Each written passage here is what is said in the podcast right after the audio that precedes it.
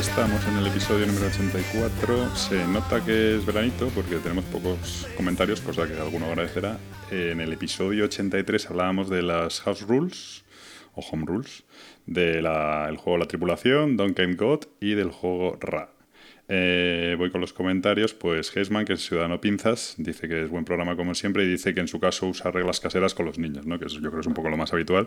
Y que, por ejemplo, elimina las interrupciones del Wildlands, que es verdad que el Wildlands sin las interrupciones eh, claro, para el jugón pierde, pero para, para el no jugón es justo lo único que lo hace un pelín más complejo. Por lo demás es bastante sencillo.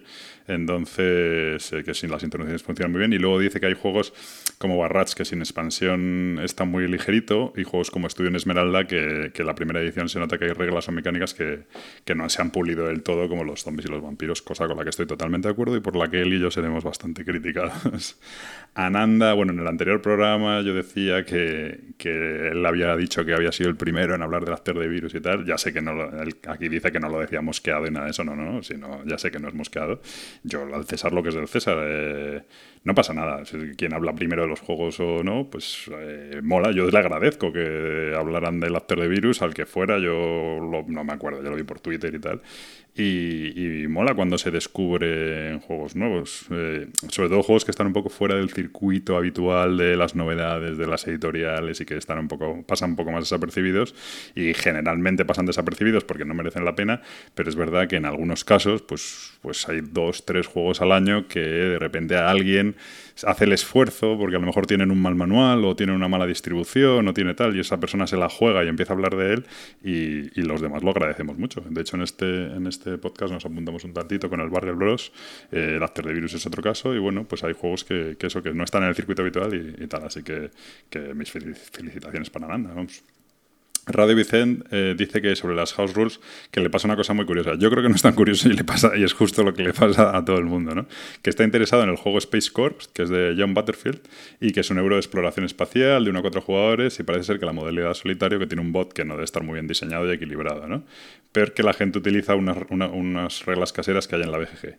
Y dice que le encantaría jugar el juego porque le encaja todo, el autor, el diseñador, la temática, la mecánica, todo, pero que claro, que, le, que no quiere, que le frustra porque no soporta pagar 70-80 euros por un juego al que tienes que hacer un apaño según lo, según lo abre. Y bueno, pues sí, tiene toda, toda la razón. Es, es, un poco justo el tema por el que se acaba el debate, ¿no? que es muy habitual en nuestro mundillo. Y de hecho en Whistle comentaba lo mismo, que suele aborrecer las reglas caseras a menos que juegues con niños pequeños y, que, y que si el juego está bien diseñado debería funcionar como un reloj y que no le gusta modificar eso. Y bueno, pues es que es verdad. Eh, es, yo creo que es la sensación general que se tiene y a mí sí que es verdad que en los últimos tiempos empieza a darme más igual. Prefiero disfrutar de los juegos, ¿sabes? y, y si veo algo que no funciona, o si un juego que parece que funciona bien, pero que, que a lo mejor con un pequeño cambio me, a mí personalmente me resulta más divertido, pues oye, mira, pues ya está, no, no, no, no, no, me, no me, cada vez me molesta menos. ¿no? Eh, Pablo Pazo dice que nunca le ha terminado de traer el rap porque siempre en las rankings de juegos de subastas no aparece de los primeros, aparece detrás de juegos como Modern Art y que le hemos picado la curiosidad. Yo le digo que precisamente no aparece en los primeros porque es un juego de subastas bastante peculiar. Y de hecho, yo diría que puede ser el juego de subastas que juega, que gusta a los que no les gustan los juegos de subastas, como es mi caso. No me, a mí el Modern no me gusta nada, reconociendo que es un gran juego. Si te gustan las subastas, a mí no me gusta nada. Y sin embargo, Ra me, alucina. Entonces, mm, creo que merece la pena probarlo. Eh, Andrés Aldeño eh, dice que está totalmente, bueno, aquí se le ve un poco enfadado con la estupidez que estamos llegando en el tema de los juegos. Creo que yo comentaba algo de un poco de, bueno, de, cuando. Sí, de que en algunos de los juegos, no sé si era en el Aftermath, este, ¿cómo se llama? El Tras la Caída, pues que la gente decía que era un juego demasiado oscuro y tal, un poco que estamos ya en un nivel de meapilismo un poco exagerado, ¿no? Y él dice que recuerda la campaña de Monolith, que parece que había unos modelos de mujeres, eh, pues muy voluptuosas o algo así, y que empezó una crítica tremenda y, y tal. Y entonces, bueno, pues que, que, habiendo opciones, pues que puedes no coger ese juego, o coger ese juego y pasar de esas miniaturas, o tal, que habiendo tantas opciones tampoco entiende por qué hay que, que, montar campañas para, para, eso. Bueno, pues es un poco el mundo que ahora se vive y, y es difícil. No sé, de hecho en este programa también hablamos de este tema. Y Monoas, Mononoise, eh, Moon, joder, que anda, Moon Noise, dice que, mm, que, en el último ronda, había, en, el, último podcast de última ronda decía que nos seguía a tope y que justo lanzó la pregunta de que, de, bueno, de que, que, opinábamos de las reglas caseras y que se creía lo más original del mundo y que luego ha visto que, que habíamos hablado nosotros. A ver, es imposible seguir todos los podcasts y no tal. Y ya está, estos son los comentarios por hoy. Sin más, empezamos con el programa de hoy. Hasta ahora.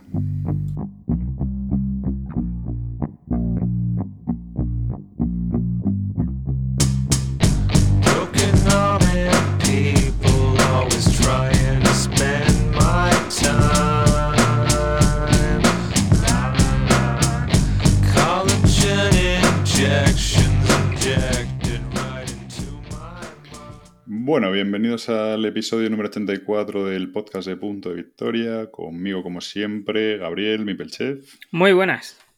Y Preacher Rush. Muy buenas. Y con nosotros, como siempre, el soberbio. El agotado, porque parece que está agotado hoy.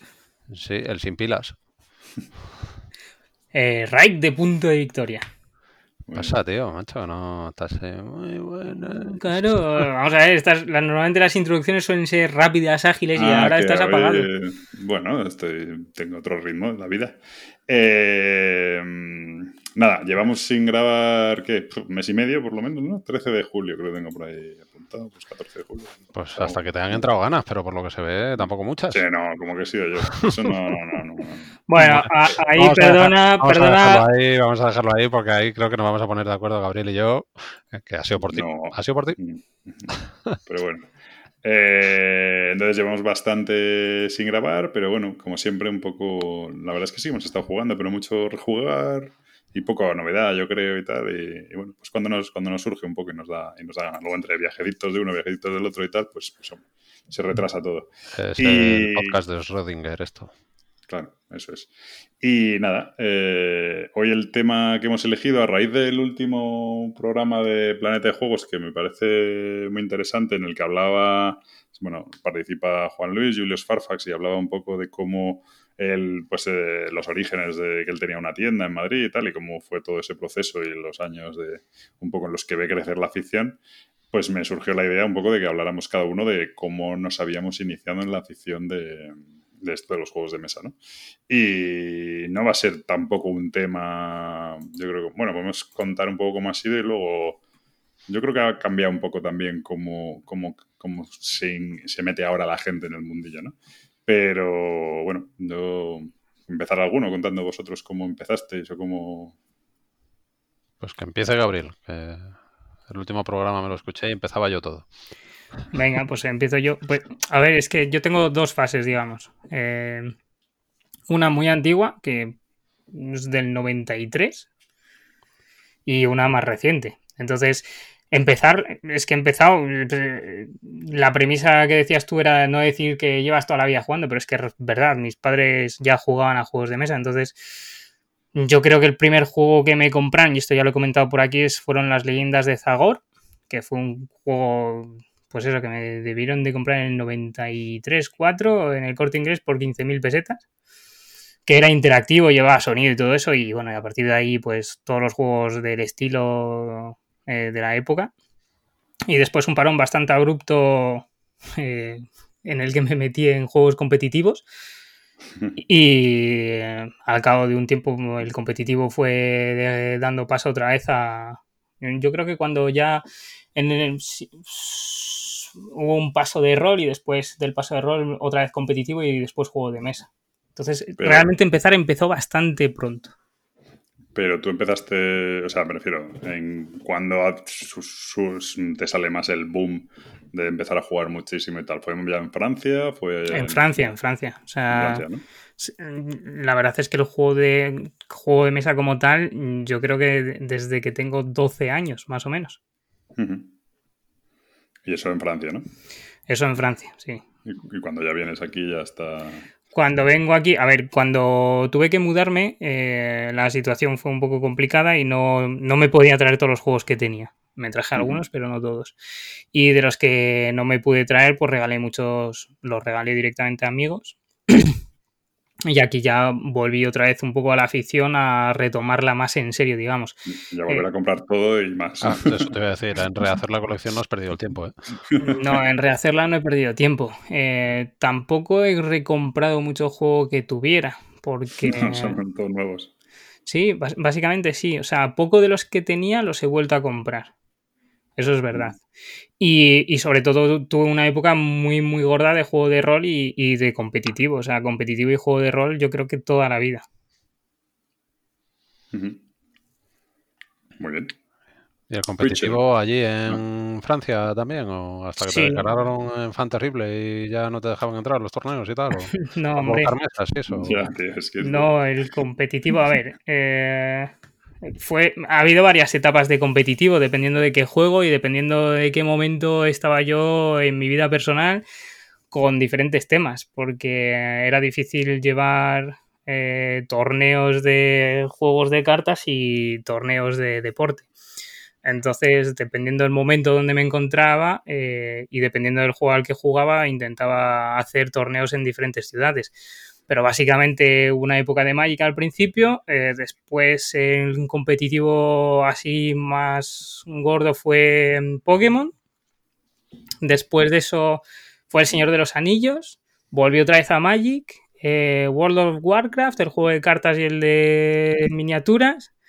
Y una época eh, que jugué al Señor de los Anillos, al antiguo, pero eso ya no era competitivo, eso era ya era por porque me gustaba.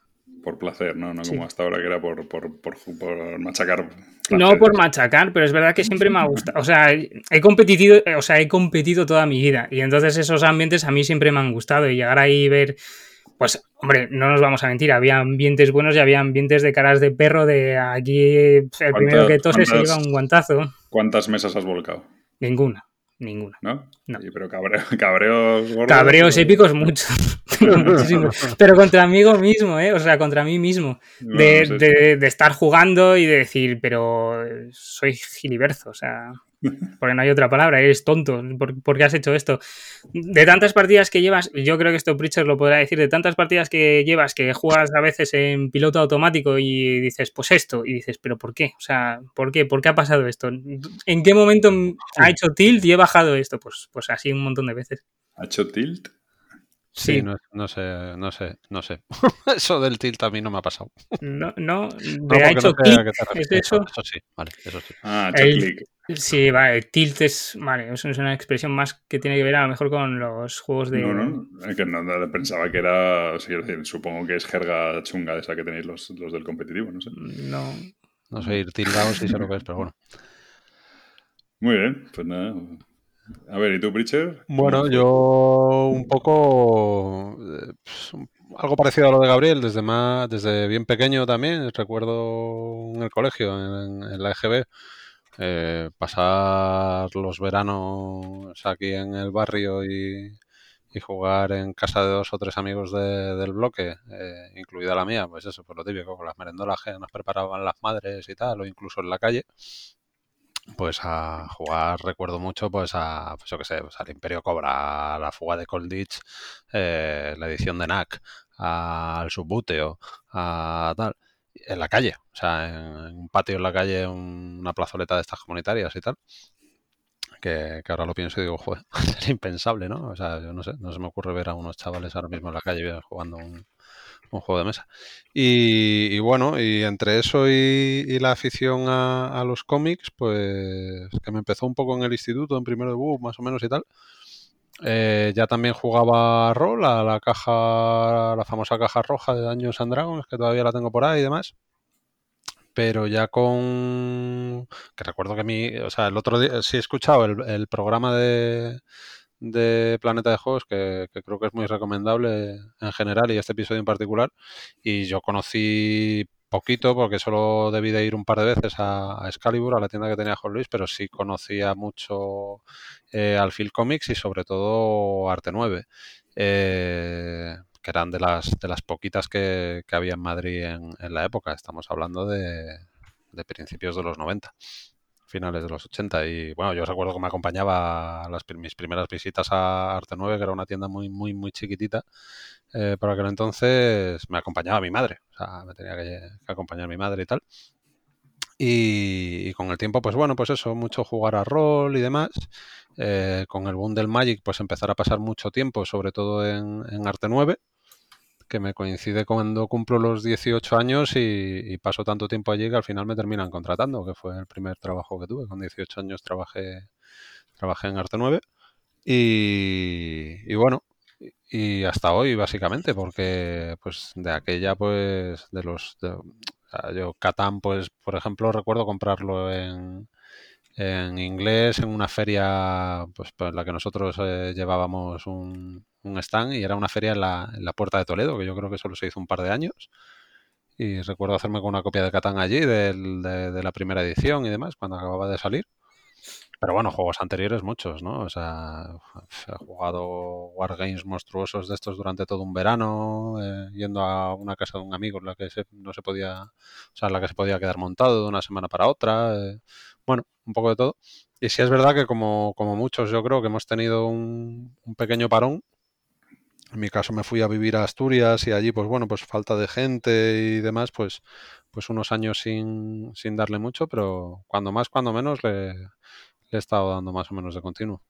Pero sí quizás el boom boom de, de, de los juegos de mesa, de pues eso, que yo creo que empieza hace ya como cosa de, de 15 años o quizás algo más incluso, Sí, esos inicios sí, sí me los perdí. Vas, vas haciéndote mm. ahora incluso con algunos clásicos que todavía tienes en el punto de mira siempre, pero, pero todavía faltan ahí en la colección. Muy bien. Pues. ¿Y tú qué? Yo eh, estaba mirando. A ver, yo la verdad es que yo no he tenido ese parón, tío. Yo he jugado toda la, toda la vida.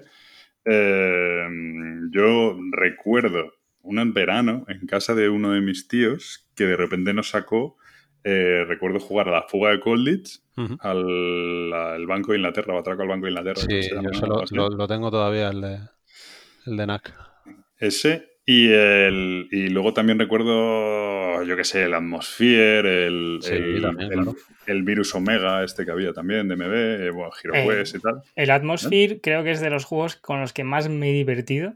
Yo, no me acuerdo de nada, me acuerdo de que de repente el, bicho aquel pegaba un grito y te das un brinco de la leche. Es que yo creo que mi padre tuvo todos, o sea, se los compró todos. Y era muy divertido. O sea, esas cintas de VHS, muy, muy divertido. estaba muy bien. Y entonces yo, eso es el, como el primer recuerdo que tengo de, de eso. Luego, eh, recuerdo eso, 1900, pues 94-95, cuando llega Magic ya en español, cuarta edición, que yo creo que es la primera que sale en español.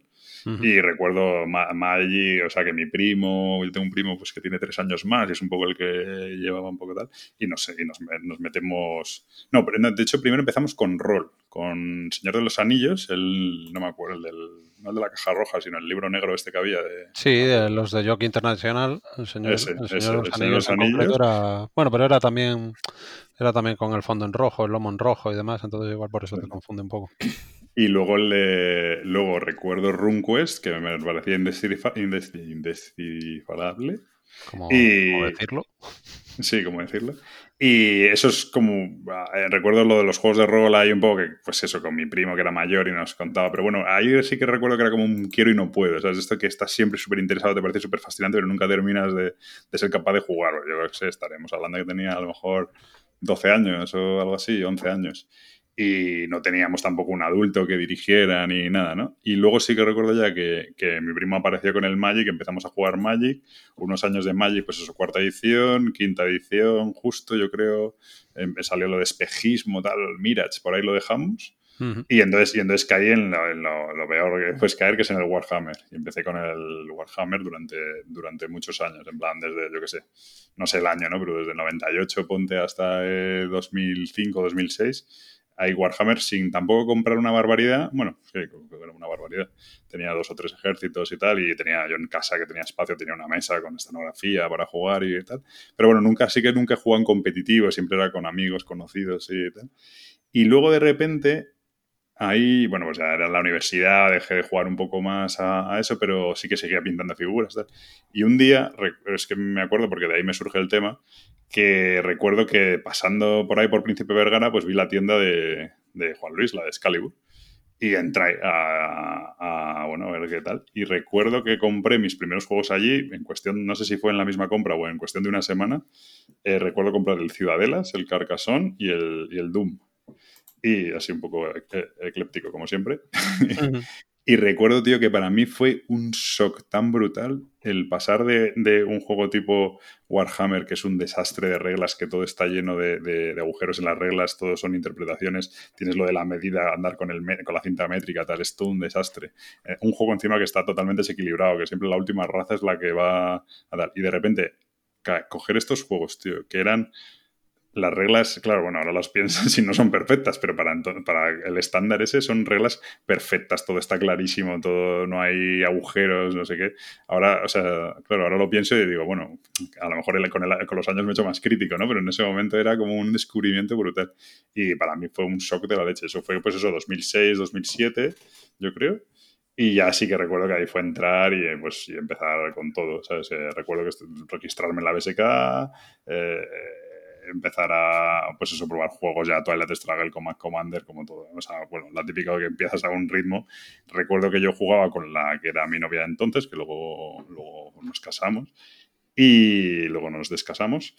Y, mm, y recuerdo que, que, al principio muy bien, que guay el Carcasón, que guay el Ciudadelas, que tal, no sé qué, venga, vamos a probar el Twilight Struggle, uy, esto tal, no sé qué, nunca más volví a jugar. No. O sea, yo como me vine arriba ¿no? y quería probar tal, y ella al final, pues eh, al principio sí, pero cuando vio que la cosa se disparaba, dijo, o sea, y hombre, sí, alguna vez jugaba, pero muy, muy, muy poco, ¿no? Y, y luego ya a partir de ahí, pues eso, desde 2007 ha sido un no parar. Y en el 2010 monto el blog con unos amigos ahí de clandestino, luego me quedo yo solo enseguida y en 2014 ya empezó el podcast, luego se junta Gabriel, luego te juntas tú y hasta hoy. Esa es un poco la, Casi nada. Historia. Casi nada. Hombre, sí es verdad que yo creo que por lo menos aquí en España el punto de inflexión fue, y yo creo que en eso estará de acuerdo casi todo el mundo, por lo menos que lo haya vivido, fue el Magic, ¿no? Allá por por eso, por el 92 más o menos. Que de hecho se, yo recuerdo que se comentaba, ¿no? Que, por culpa del Magic, pues eh, se iba... El rol eh, en España tenía más, más tirón que, los juegos de mesa en ese momento. Bueno, es que no había prácticamente juegos. Por eso, de mesa, y, aparece, aparece el Magic y mucha gente que, juega Magic lo que está es, eh, pues yo sin ir más lejos, o sea, yo recuerdo que, que jugábamos a, rol entre semana, los fines de semana. Yo además casi siempre dirigía partidas y tal. Recuerdo que había, no lo llamaría competiciones, pero había concursos, ¿no? De, eh, que se organizaban en tiendas. En Alfil Comic, por ejemplo, eh, organizaba concursos de, de, dirección de partidas, ¿no? Eh, bueno, que luego los jugadores pues votaban al mejor director de juego y demás. O sea, de eso se hacía un tipo de competición y parecía como que el Magic, y pues eso, pues parecía como que iba a acabar con... Magic se lo comió todo, pero además yo creo que... Magic se lo comió todo, efectivamente, durante unos años Magic se lo comió todo, pero sí es verdad que, propició eh, la aparición de distribuidoras, de editoriales, de... Mm. de También era muchos un... juegos de cartas. Claro, muchos juegos de cartas. Era un producto... En general antes no, no tenían tanto tirón ni había tantísimos, por supuesto. Pero cualquier juego de rol sacó su versión de juego de cartas. Deja hablar Es que yo creo que fue un producto muy asequible, en el cual te lo podrías, yo no sé cómo sería aquí en España, pero en Francia te lo encontrabas en el kiosco, podías comprarlo en cualquier sitio. No necesitas irte a la tienda especializada. Como aquí los inicios fueron precisamente al contrario, ¿eh? O sea, aquí yo recuerdo, sí, sí, sí. Aquí era un producto de tienda especializada. Claro, yo cuando empiezo es en revisada, que que bueno, que es la primera, la primera edición, porque las anteriores eran lo que llamaban alfa y beta, que, las diferencias eran las esquinas redondeadas y los bordes en negro y demás.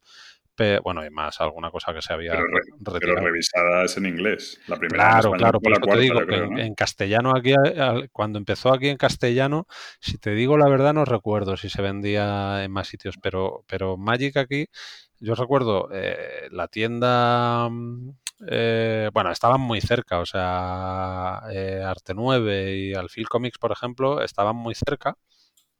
Y, recuerdo que, se montaban, había quejas de los vecinos por la cantidad de gente que, había en la calle, que, lo que estábamos era cambiando cartas, o sea, lo que, lo que se monta en el rastro, por ejemplo, mm. pues, pues imagínate, pues yo qué sé, o sea, gente de todas las edades y además, eh, pues en una callecita de, única dirección ahí en el barrio Salamanca, estrechita, eh, pues a lo mejor imagínate, no te exagero, 60 o 70 chavales, más aparte lo que pasaba que era que compraban sobres y, bueno, comprábamos, me incluyo, y y, terminaban los sobres en el suelo, ¿no? Y se quejaban los vecinos por el ruido, por porque luego el, suelo terminaba lleno de, los, de sobres, no sé qué.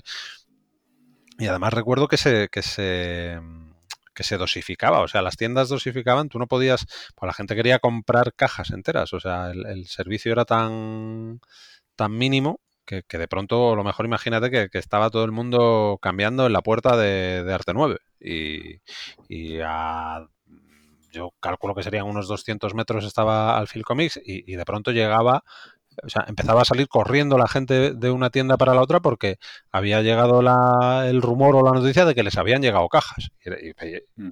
carreras, literalmente carreras, como a la hora de entrar en los conciertos, de una tienda a la otra. Y, luego llegabas a la tienda y no, y a lo mejor te vendían cinco sobres, era el máximo que podías comprar o tal, o sea, lo, lo dosificaban. Mm. Y entonces, o sea, que, te quiero decir que precisamente accesible no era. Bueno, pero es que esa época no. yo creo que hay un punto de inflexión que es cuando se edita en español por primera claro, vez. Claro, claro, claro. Es cuarta, luego viene Ice Age también y todo mm. eso. Sí, cuando ya empiezan a salir las, expansiones autojugables es cuando, cuando empieza la, la Aún así, yo creo que nunca en España se ha vendido en kioscos. ¿eh? Yo creo que no, no me suena. en kiosco en España nunca se ha vendido creo. No, sí se vendían, pues eso, por los, los, los cromos, ¿no? De las colecciones. Pero, no pero sí, que es, sí que es verdad que cuando yo empiezo en Magic, no tengo la sensación de que, o sea, podías comprar lo que quisieras, ya había Magic por todos lados, no era lo que no, no he visto la parte esa que cuentas tú, ¿sabes? Ah, no, no. Cuando empezó Magic ya llegabas ahí, tenías se pirateaba muchísimo, había un, o sea, ha habido gente que, que, en esa época hizo muchísimo dinero con el tema de las cartas sueltas, con bueno, bueno, hay, hay historias, hay historias para no dormir ahí.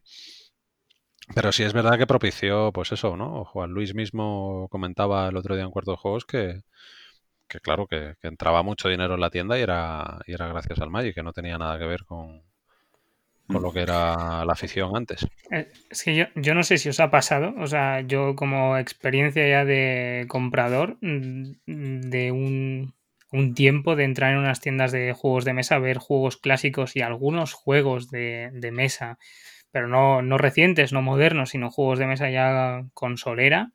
Y de repente de un año a otro empezar a ver juegos de mesas, digamos, más modernos. Y menos juego de sociedad clásico, menos ajedrez, menos damas, menos Go o, lo que os eh, parezca los abstractos también. En Francia la serie GIF es muy conocida y muy reconocida, de hecho. Y esa se lleva vendiendo desde hace mucho tiempo también. Pero había mucho abstracto. O sea, yo tengo esa sensación de, de ir de ver mucho rol, mucho juego abstracto, mucho juego de mesa abstracto, y de repente de un año para otro de ver mm, una cantidad de juegos nuevos y, de frescura en realidad. Yo más, yo más lo que, lo que tengo, bueno, que no es que tenga, que es una realidad, cuando yo empiezo en esto, eh, lo que había era mogollón de juegos eh, alemanes secos en alemán propiamente dicho, incluso las tiendas. Yo entonces compraba prácticamente online todo. Y de hecho, si en esa época me dices que voy a acabar comprando prácticamente todo en tienda física, no me lo creo, pero, pero en ese momento, quizá cuando entras en la afición un poco a lo bestia y lo que te importa es eh, el acceso a juegos y juegos y, te da igual meter mierdas para llegar a gastos de envío gratuito y, tal, pues yo creo que ahí vas mucho por tienda online. Luego yo creo que con el tiempo, bueno. Pero el caso es que yo, y ahí lo que yo, lo que había en las tiendas que en ese momento yo creo que lo que estaba era la pecera, me acuerdo, Planetón, y de la cotienda eran las un poco las más y bueno y más que Oca pero más que Oca nunca la meto en la lista. Y, y, lo que había era como mucho juego de esto yo que sé el Carlos Magnus el, eh, yo que sé juegos de estos rancios secos alemanes sabes en plan que yo que sé el Zurran Taxis era como una superproducción en realidad no y, y, luego recuerdo que se hacían los megapedidos estos de Spill Offensive que, que cogía la gente y pedía a lo mejor 400 o 500 euros, se juntaba ahí una serie de personas en la, en la BSK, pero claro, 400 o 500 euros de juegos de a lo mejor de 8 euros, de 12 euros, porque era lo que tenía, que Spiel Offensive de repente hacía unas rebajas de la leche, entonces te, liabas a pedir juegos alemanes, en plan el Transamérica, el, bueno, Transeuropa, no el que yo. Eh, pues eso, el Carlut Magnum, el no sé qué, tal, y comprabas a lo loco, ¿sabes? Eh, juegos tirados de precio, y en plan con ediciones tal. Y luego sí es verdad que con el, con el tiempo ves que empiezan a salir los juegos franceses, empieza a salir otro tipo de tal, empiezan a llegar más juegos americanos, y eso sí, ese cambio sí lo noto yo, eh, que al principio todo esto era alemán puro, y luego ya poco a poco empieza a ver, empiezan a surgir otros mercados hasta que surge el propio mercado español, ¿no? Y las, todas Sí, hombre, quizás remontándote un poco más, yo lo que recuerdo en las, las, tiendas de, cómics que, de las que estamos hablando, que eran librerías, eh, lo llamaban librerías especializadas, ¿no? Y, entonces lo que tenías era el cómic, la literatura fantástica, eh, el rol, que, estamos hablando de que, de que finales de los 60, principios de los 90, pues también fue el boom del rol aquí en España sobre todo yo creo que propiciado por Jockey Internacional y, luego pues lo que era juego de mesa pues pues hombre pues sí Wargame Avalon Hill eh, y lo que dices tú no o sea juegos alemanes así de, importación y demás y, bueno y algún y algún jueguillo que, se iba que se iba atreviendo a, sacar alguna editorial pero que claro pues eh, a nivel editorial y a nivel de producción, pues siempre es mucho más asequible y, menos arriesgado, pues, pues el, editar un libro o una revista que, un juego con todos sus componentes y, con el coste que lleva, ¿no? Mm. Y bueno, ¿cómo veis?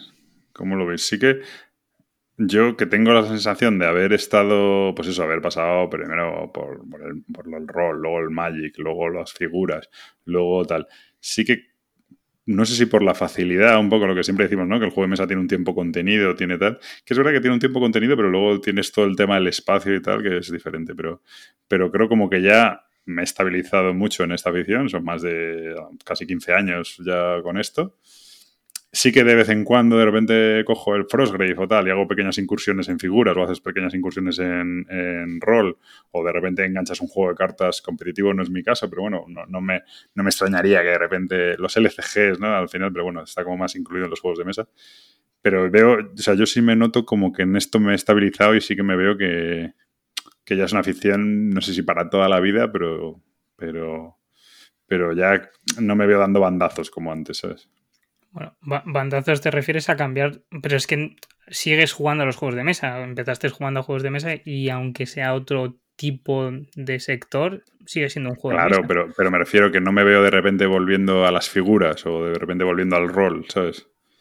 Que creo que, el, punto, el, punto, del nexo siempre va a ser los juegos de mesa. No, no voy a de repente ahora de repente, pues ahora durante ocho años voy a estar jugando al rol. no me veo, ¿sabes? Bueno, primero porque tu colección ya es bastante grande como para no hacerlo. Quiero decir, mm. tienes una gran parte ya de adquirido, es un bagaje que tienes. Entonces, separarte de ese bagaje va a ser muy difícil. Aunque te quieras meter al rol, mm. ¿qué haces con todo lo que tienes? Eh, y, ya y las costumbres también, ¿no? De tu partida entre semana, de tal, de las parties, o sea, como que ya, ya está una forma, ya forma parte un poco de tu vida normal y entonces ya lo tienes como más integrado, ¿no? No sé que de repente eso puedes jugar al rol, pero que va a ser pues que con suerte pues enganches una campaña y la juegas, pero no, no me veo.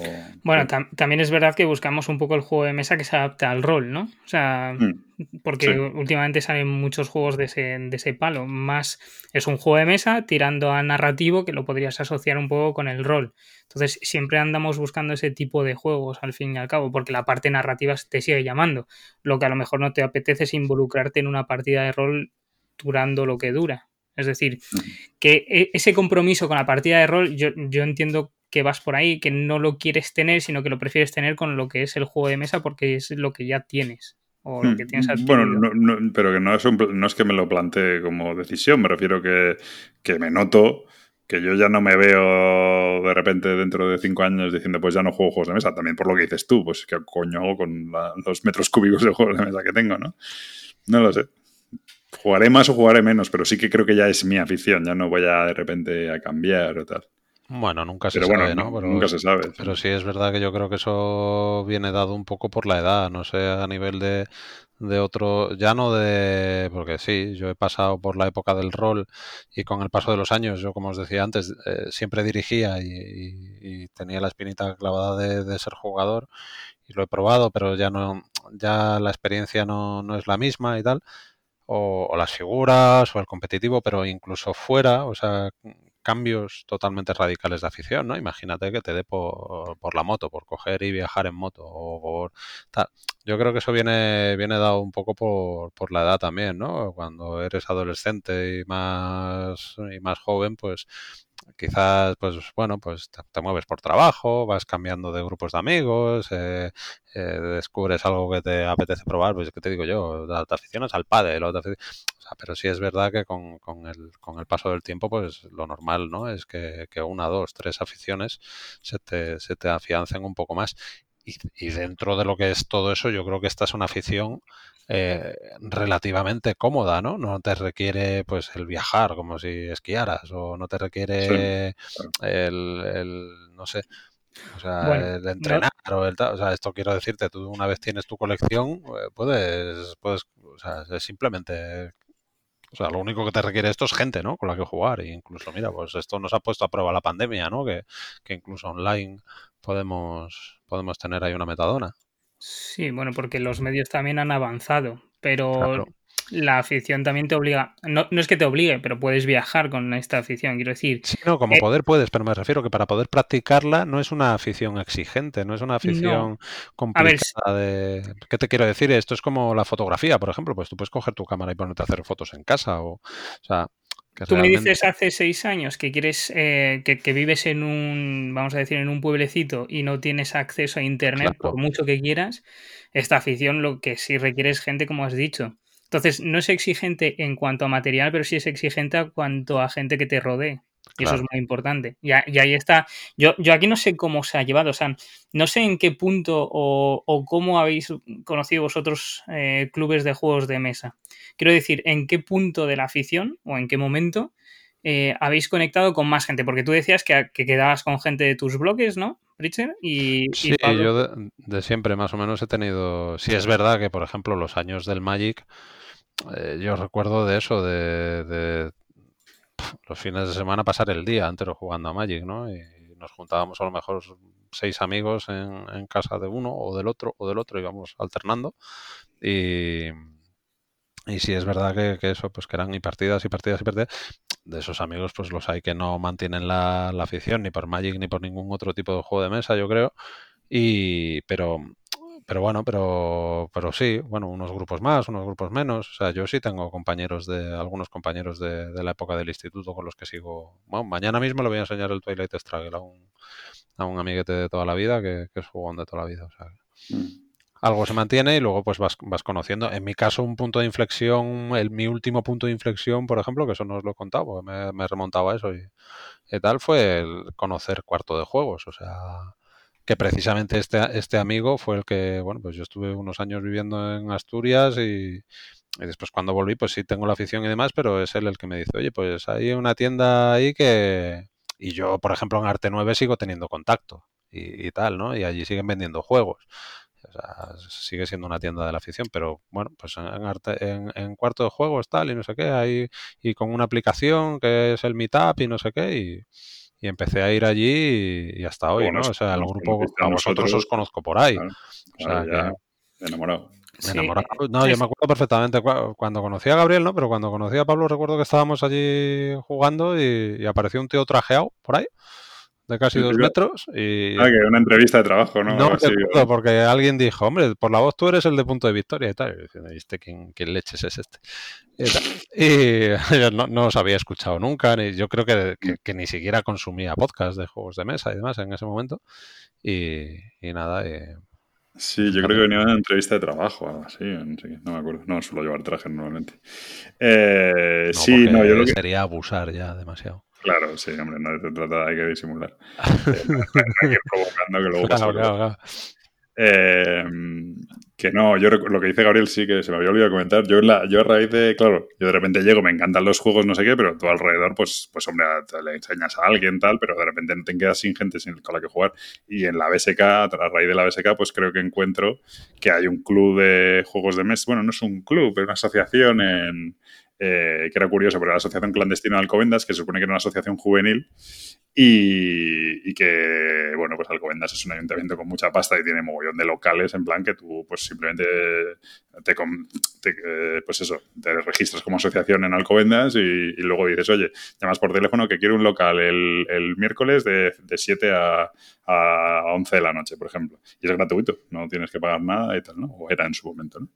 Y entonces había una asociación de chavales que, tenía, que, era la asociación clandestino, que de hecho jugaban, hacían de todo, hacían rol, videojuegos, tal, una asociación de ocio juvenil.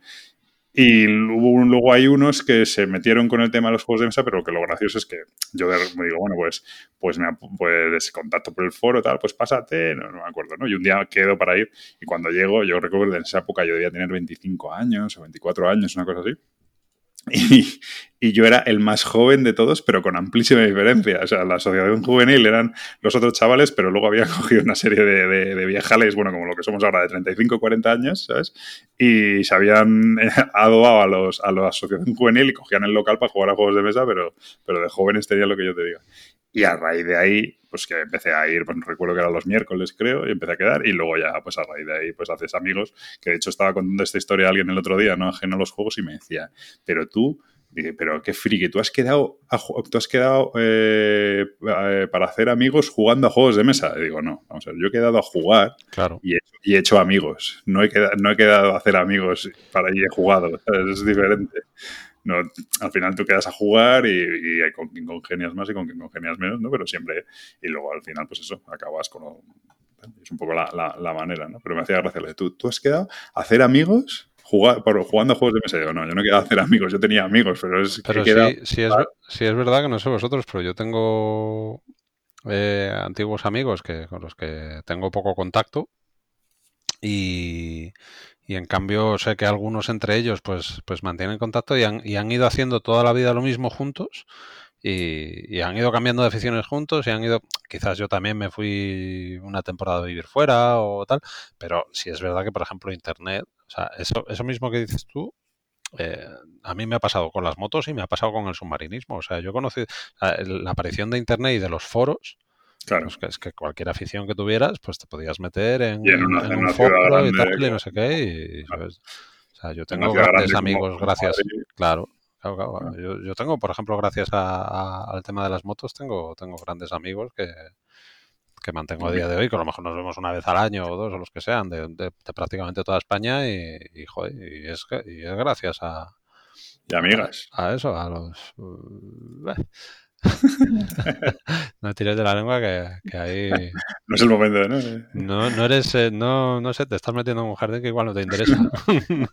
a ver, sigue, no, no dejes así en ascuas a mí y a los que nos están escuchando, sigue. A ver. ¿Que siga con qué? No, no. que, no, que siga hablando. Dice que no te metas ahí porque te entras en un jardín, que siga, que siga. que se mete, que, se mete que, es, que es Pablo el, que, el que no le interesa. Yo, no, yo, ya. yo ya he dicho lo que tenía que decir, que, que eso, que, que, que si es verdad que, que, bueno, que yo no he sido miembro de ningún club ni tal, pero sí es verdad que a, que a día de hoy, quizás, sobre todo gracias a, al, al grupo que que en su día se formó en, cuarto de juegos, pues, joder, pues quedo con vosotros, quedo con la gente de 221B, con Gonzalo de la Gaceta, eh, con amigos míos de antes. O sea, sí es verdad que tengo acceso a, varios grupos y, es gracias a esta afición y está, y está muy bien, ¿no? A ver, ahora estamos en un punto, yo por lo menos, en el que de repente, por lo que sea, hay un día que tienes libre improvisado y es raro que no, claro, en una ciudad como Madrid, con toda la gente que conoces y tal, es raro que tú no puedas decir, oye, esta tarde tengo la tarde libre, ¿alguien se apunta a algo? ¿Sabes? Y es raro que no te salga algo. ¿sabes? Sí, yo de hecho este, este, estos días lo estaba pensando, que con, con el tema de, de estar pasando, o sea, este año tan particular, estar pasando el verano aquí en Madrid. Creo que hay más gente que de costumbre que estaba pasando el verano en Madrid. Y además digo, joder, creo que, que, es un verano casi casi como, como los de la infancia, ¿no? De, estar sin trabajar y quedando con unos y con otros y, y jugando bastante y, y, sin ir a bares y tal, ¿no? es, es, una sensación un poco extraña, muy agradable por otra parte. Sí. Bueno, pues eso. No, yo por ir rematando, lo único decir que creo que ahora sí que mucha gente entra en la ficción de manera mucho más directa, o sea, de manera o porque conoce el Catán o le presentan tal, o de repente va una noche a casa de alguien y le juegan al Dixit y, y tal. Ahora es, es, es más es raro que hables con alguien y no sepa lo que es el Catán o no sepa lo que es el Dixit, ¿vale?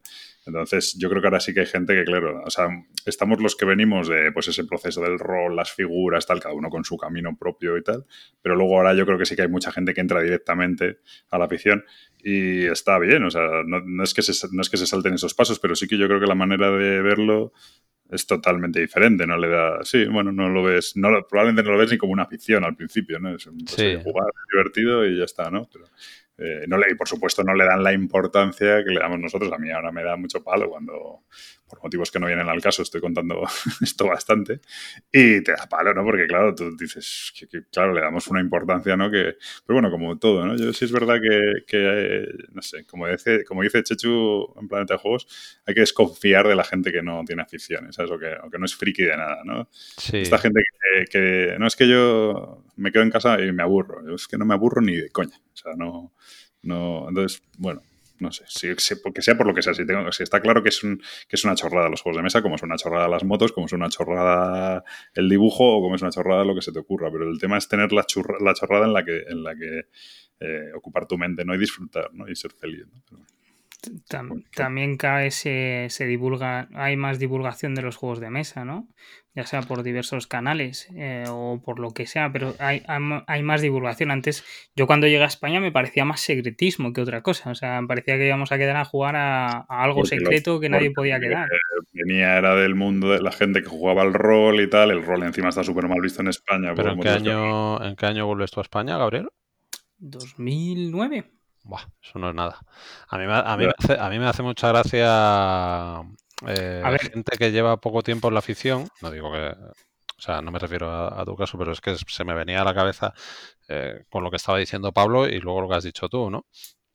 Gente que lleva relativamente poco tiempo en la afición. O sea, yo tengo eh, compañeros de trabajo muy, muy jóvenes que a lo mejor se reúnen y, se van de casa rural y se llevan un banjo, se llevan un hombres lobos, se llevan tal, y, te lo cuentan como con, o sea, te lo cuentan con naturalidad, pero como, como esperando que, que, la gente los vea como, como frikis y tal, ¿no? Y bueno, claro, es que eh, tú contar esto, pues a lo mejor la gente te, te mira de forma extraña.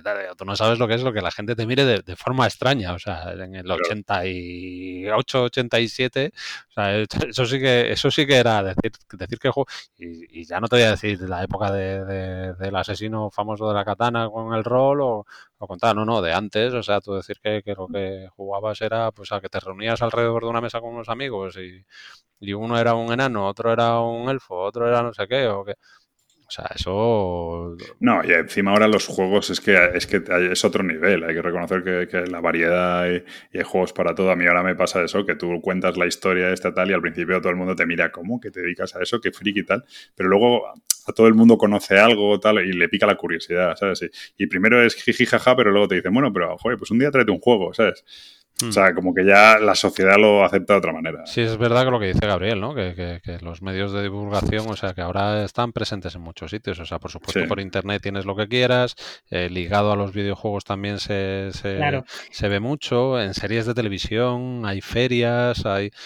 O sea, quiero decirte, hay noticias en, en medios generalistas que por lo general suelen ser una mierda, y no y no y no reflejan la realidad de la afición, ¿no? Pero bueno, pero pero ahí pero ahí está, ¿no? No deja de ser divulgación. claro, es que esto es, esto es un poco como todo, ¿no? O sea, quiero decir, hace unos años que tus padres jugaran a un juego, ya digo videojuego o lo que fuera, ¿vale? No era muy común, pero hoy en día con los teléfonos eh, todo el mundo ha jugado un juego y se ha hecho como más normal, como más vulgar, o sea, no hay ese miedo a estoy jugando a un juego hace 20 años a lo mejor no podías decir lo mismo. Te decían, ¿a mm. qué juegas en el ordenador? Pues yo creo que en los juegos de mesa está pasando un poco lo mismo, que hay más cosas que van tendiendo a eso y que es, no voy a decir que es un paso del videojuego al juego de mesa o del juego de mesa al videojuego, sino que son dos sectores que se pueden, se pueden parecer bastante en cómo se han divulgado, ¿vale? Y en Sí, cómo ahora sí. mismo es muchísimo más fácil entrar a cualquiera de los dos. Es decir, tú si vas a un supermercado te vas a encontrar juegos de mesa. Juegos de mesa comerciales o juegos de mesa ya un poco más especializados, porque vemos cada vez más juegos de mesa en, en centros comerciales en, o en, bueno, ¿cómo, se llamen ahora? Lo- eh, bueno, en fin, eso. Y, eh, eh, y en el videojuego está pasando lo mismo, con el uso del móvil, eh, la gente está jugando cada vez más y antes era eso como un poco más prohibido. A mí me llamó mucho la atención cuando llegué, porque yo llegué y cuando estaba en Francia yo quedaba para jugar a juegos de mesa en una tienda que era tienda y bar al mismo tiempo y quedábamos tres veces a la semana allí. Y aparte tenía una asociación de juegos de mesa en la universidad. Entonces era como, esto es normal. Y llegas y ves otro panorama en plan, pues sí, bueno, vamos a quedar a jugar. Y yo diciendo, joder, pero si a mí me encantan los juegos de mesa. Y esa primera conversación que tuve con una persona en León fue un poco súper tímida, en plan, sí, juego un poco a rol y no sé qué, y algún juego de mesa. Y yo, estupendo, pues ¿cuándo? O sea, vamos, venga ya, o sea, se me abrió el mundo, pero sí que es verdad que en ese momento fue un poco todo muy extraño, porque era, sí, bueno, sí. No, no tienes que, o sea, no entendía muy bien por qué se ocultaba tanto eso. Hmm. Bueno, mundo friki. Bueno, vamos a ir cerrando ya, que llevamos un buen rato con esto. Eh, que nada, que siga así, que mejore, ¿no? Y que cada vez juegue más gente y, y, tal. Y yo la verdad es que creo que es para toda la vida, como decía. Bueno, eh, vamos con ¿qué? Con Rewinds. ¿Qué tenéis por ahí pensado? No tengo nada pensado. Pero ¿No tienes nada? ocurre. No, sí tengo millones de cosas, pero pens- bueno. he decidido de qué voy a hablar, no, no, no lo sé así. Venga, como dice el Preacher que empezó todo el antiguo programa, voy a hablar yo. Venga, dale, dale. Me parece bien. ¿vale? Me parece estupendo todo lo que tú digas. Eh, Rewind. Eh, Rewind de que quiero volverlo a jugar muchísimo más y todo lo que pueda. eh, Codex. Cards. Time Strategy. ¿vale? Eh, lo volvimos a jugar con Pablo hace que dos semanas. Sí, vamos a. ¿De qué te ríes? ¿Vale? lo Hacer- lo- has vuelto a hacer la, la que le hiciste a Pablo en el programa anterior de lo, lo volvimos a jugar con Preacher. Lo volviste Lo a jugar, a jugar tú, tú. o lo volvimos Pablo. a jugar tú y yo. Claro. No, no, es, no Es puedes que decir lo volvimos con a Pablo. jugar con Pablo. Porque parece que lo jugamos tú y yo puedes con decir. Pablo. Y Ah, claro, bueno. Didito soy yo, porque el, el programa anterior fue Pablo con Joder, el joder. Undoubted. Pues venga, dale. Venga, lo jugué con Pablo. Ahí. Eso es. ¿vale? Perdonarme mis eh, lagunas, ¿vale? Lo jugamos con Pablo y a partir de ahí creo que lo he vuelto a jugar como cuatro veces. Eh, es un juego de cartas en el que tienes eh, tu grimorio y tiene muchísimas cosas interesantes este juego. Eh, no- no- es que tampoco quiero entrar en cómo se juega. Lo más divertido es que, mm, que tienes que hacer una gestión de tu mano y de tu mazo, porque mm, en tu turno vas a tener que bajar un trabajador. Ese trabajador va a ser una carta que vas a dejar, que, que tenías en tu mazo, que te tienes que deshacer de ella para que al turno siguiente te genere una moneda y así cada vez que bajas un trabajador te va a generar monedas. Y aparte tiene una- un sistema de robar cartas que se basa en las que vas a descartar. Es decir, entre más cartas descartes, más vas a robar siempre eh, con el límite de 5 cartas. A partir de ahí entra pues un, juego clásico, vamos a decir, de, enfrentamiento de cartas en el que vas a bajar unidades, vas a bajar eh, mejoras, vas a bajar, eh, vas a poder invocar hechizos y particularidades que tiene a mayores, pues que en vez de invocar magos o lo que sea, vas a invocar a héroes. Estos héroes pueden morir, además, pero vuelven, tienen niveles, los niveles les vas a ir subiendo, eso les hace curar la vida. Y a mayores tiene edificios, edificios que te van a permitir eh, invocar cartas de tu grimorio de más avanzadas, te vas a especializar en una raza, bueno, muy, muy entretenido y divertido. Tiene, es, tiene muchas cosas. Es un, es un Magic, al final, en el sentido conceptual del juego, de un enfrentamiento de uno contra otro, a quitarle la vida al, al otro, ¿no? Pero tiene muchas cosas muy bien pensadas, ¿eh? porque primero es un. eh, mezcla el tema de deck building con el tema del Mage Wars, de que tú tienes un- a tu disposición todas las cartas de, de tres héroes, en este caso. Y, y tú cada vez que acaba un turno decides qué cartas metes, a diferencia en el, en el Mage Wars, que decides qué cartas vas a jugar en ese turno, aquí decides qué cartas metes en el descarte, de manera que sabes que te van a aparecer en uno o dos turnos más adelante, ¿no? Entonces tú tienes que ir construyendo. Es un deck building, pero que no hay un mercado de cartas, sino que tú tienes todas las cartas disponibles. Es verdad que es una mecánica que es curioso que no se haya aplicado en un deck building normal, ¿no? El que tú. Imagínate un deck building de gestión de recursos o de, Claro. de, de otro tema en el que tú pudieras ir en cada momento eligiendo las cartas que vas a meter, porque aquí no pagas por las cartas. La puedes coger en cualquier momento. Lo que pasa es que no, no siempre. Para invocarlas sí pagas. No, eso sí, pero no para meterlas en el mazo. No, lo que pasa es que esto emula un RTS, un Real Time Strategy, ¿vale? Tipo StarCraft o Warcraft. Entonces es más previsión a, largo, pero es verdad, es previsión a largo plazo. Es en plan, tengo un árbol y digo, pues voy a coger esta habilidad con este meco, pero no lo voy a tener hasta que se termine de construir. Pues es un poco lo que simula con, con este Claro, pero la genialidad que tiene, como que pasan esos, es que tú cuando lo metes, muchas, la mayoría de las veces tú metes esa carta en el mazo cuando todavía no la puedes usar. Sí porque para usar las cartas necesitas el héroe de esa clase, necesitas eh, que haber alcanzado un edificio de cierto nivel. Entonces tú dices, bueno, es que yo voy a meter esta carta que me va a salir en dos o tres turnos y en estos dos o tres turnos necesito conseguir lo necesario para jugar esa carta. No sé, me parece una mecánica muy, muy chula, como, como mecánica pura, ya no de enfrentamiento, sino que se podía meter en un deck building, porque imagínate eso, te digo, una gestión de recursos o tal, que sea un deck building y que tú, y que tú vayas teniendo que hacer esta estrategia a futuro, ¿no? Me parece muy chulo. Eso está muy bien. Luego lo que dices tú, tiene la manera de limpiar el mazo también es muy inteligente, que una vez por turno puedes descartar una carta, sacarla de tu mazo, y esa carta lo que es es como un productor de recursos, con lo cual también es la manera que tienes de limpiar el mazo. Y luego lo que tiene es que cada, cada, cada color, y luego dentro de cada color, cada uno de los tres héroes que viene de cada color, es totalmente diferente. Y la, y la, evolución de cómo va la partida y esa previsión de futuro de lo que tienes que hacer eh, en función de, oye, pues está, eh, está sacando muchísimas criaturas, pues necesito buscar una carta que elimine muchas criaturas de nivel bajo, ¿no? O al revés, o tiene una criatura enorme, pero que me está jodiendo, pero voy a buscar a otra criatura para pararla, ¿no? Y tal. Bueno, o sea, es bastante eh, orgánico el juego, no, no, no, no hay una... A lo mejor tú tienes una apertura, una apertura definida en la que tú coges este héroe y evolucionas por aquí, pero enseguida la partida te lleva por donde sea y tienes que improvisar, ¿no?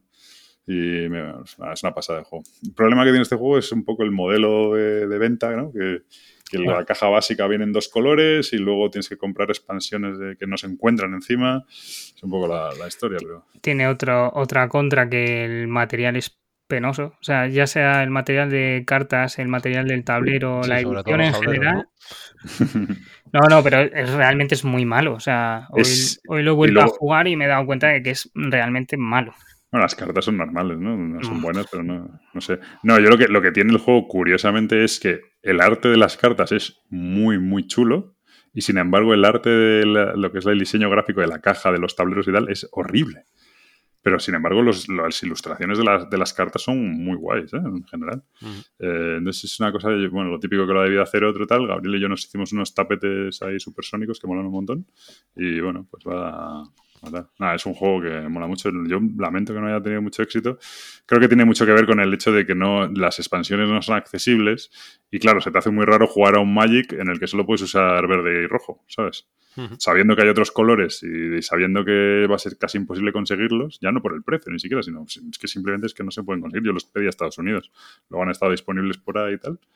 Pero. Y en cuanto a la curva de aprendizaje del juego, al principio parece muy sencillo porque realmente mecánicamente es muy sencillo, los pasos que tienes que seguir no... Mm, Yo creo que es al contrario, ¿eh? O sea, bueno, termina y...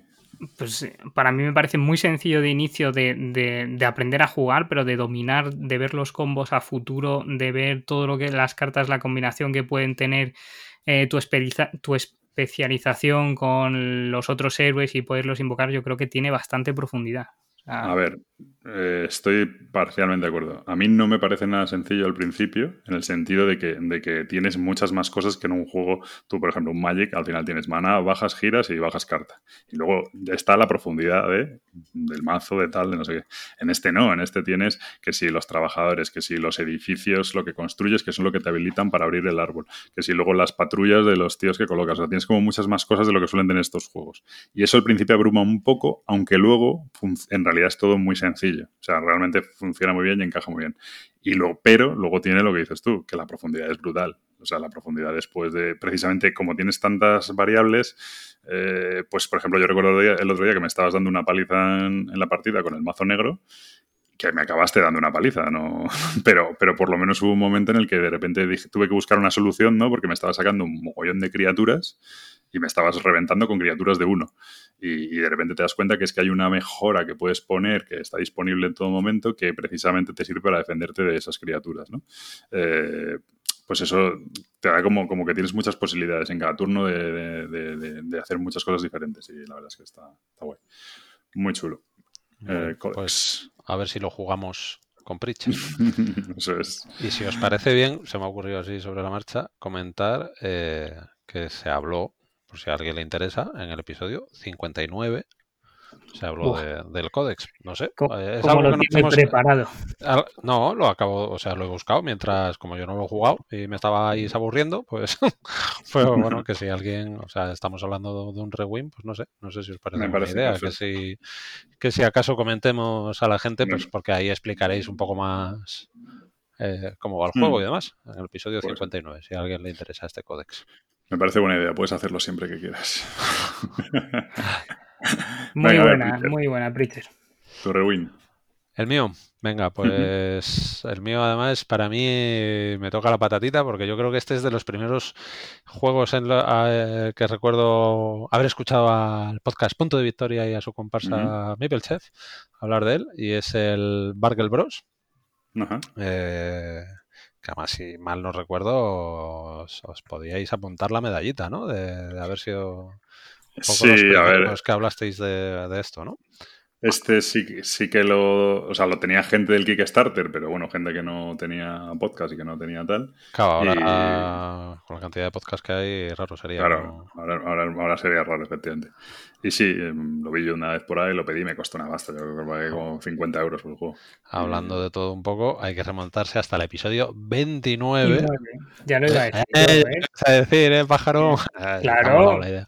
Bueno, pues el Barkel Bros. Pues es el, juego este colaborativo de, de Team Forward que, que, va pues bueno pues de, una banda de ladrones no a, de guante blanco al estilo de más puro estilo de Ocean's Eleven y, bueno pues es eh, irte moviendo por un edificio de, tres plantas en el que tienes que robar las tres cajas fuertes eh, y, huir, ¿no? Y, y, además andar esquivando a un guardia, pues cada uno de los personajes, cada uno de los jugadores tiene una, una habilidad especial y demás, y, la verdad es que se hace, o sea, lo jugué el otro día con, con Javi Marta del 221B y, y fue así un poco de, esto de, bueno, ¿y qué, tal, qué, jugamos? ¿Qué tal? Llevábamos cosas preparadas para jugar y, terminamos jugando esto. Y de esto que termina, bueno, ganamos, que yo creo que es la primera partida, no es que lleve un millón de partidas, pero yo creo que es la primera porque la verdad es que es complicadete de, de ganar, que yo creo que también es lo divertido de los colaborativos.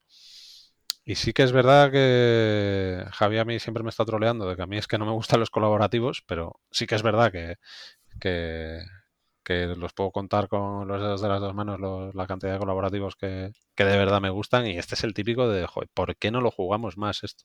Súper hmm. tenso, eh, muy estratégico porque los guardas en la planta se mueven después de cada uno de los jugadores, entonces si están todos los jugadores en la misma planta, el, guarda se mueve muchísimo, eh, no sé, muy, muy divertido. Cuando coges eh, y, por fin eh, consigues desvalijar una de las cajas fuertes, lo que coges, el, el, botín que coges siempre te putea, ¿no? Hay un famoso, el famoso chihuahua, ¿no? Que robas un chihuahua y va dando.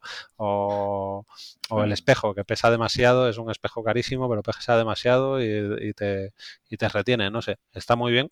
Yo estoy metido en el Kickstarter de la segunda parte, que también aprovecha yo creo que más descaradamente el tirón de, las películas de Ocean's Eleven que porque es en, un casino y con muchas con muchas ganas de que, llegue el nuevo. No sé. No sé si lleváis mucho tiempo sin jugarlo, supongo. Mogollón, pero es un gran juego y una edición preciosa además. Sí, también, también, también, de verdad. Sí. Gran, gran juego. Muy bien, pues Bargel Bros. Pues ahora a ver si encontréis en qué programa hablamos. Os voy a hacer un poco de trampas. Porque de estos hemos voy a hablar de dos y de estos hemos hablado ya bastante. Eh, que el otro día pude jugar en la misma sesión eh, Onitama y Warchest. Eh, y me gusta hablar de los dos porque, porque para mí es un ejemplo del juego. Yo creo que son el tipo de juegos ahora mismo que más estoy disfrutando, ¿eh? los abstractos estos puros y, y, con una sencillez de reglas y tal.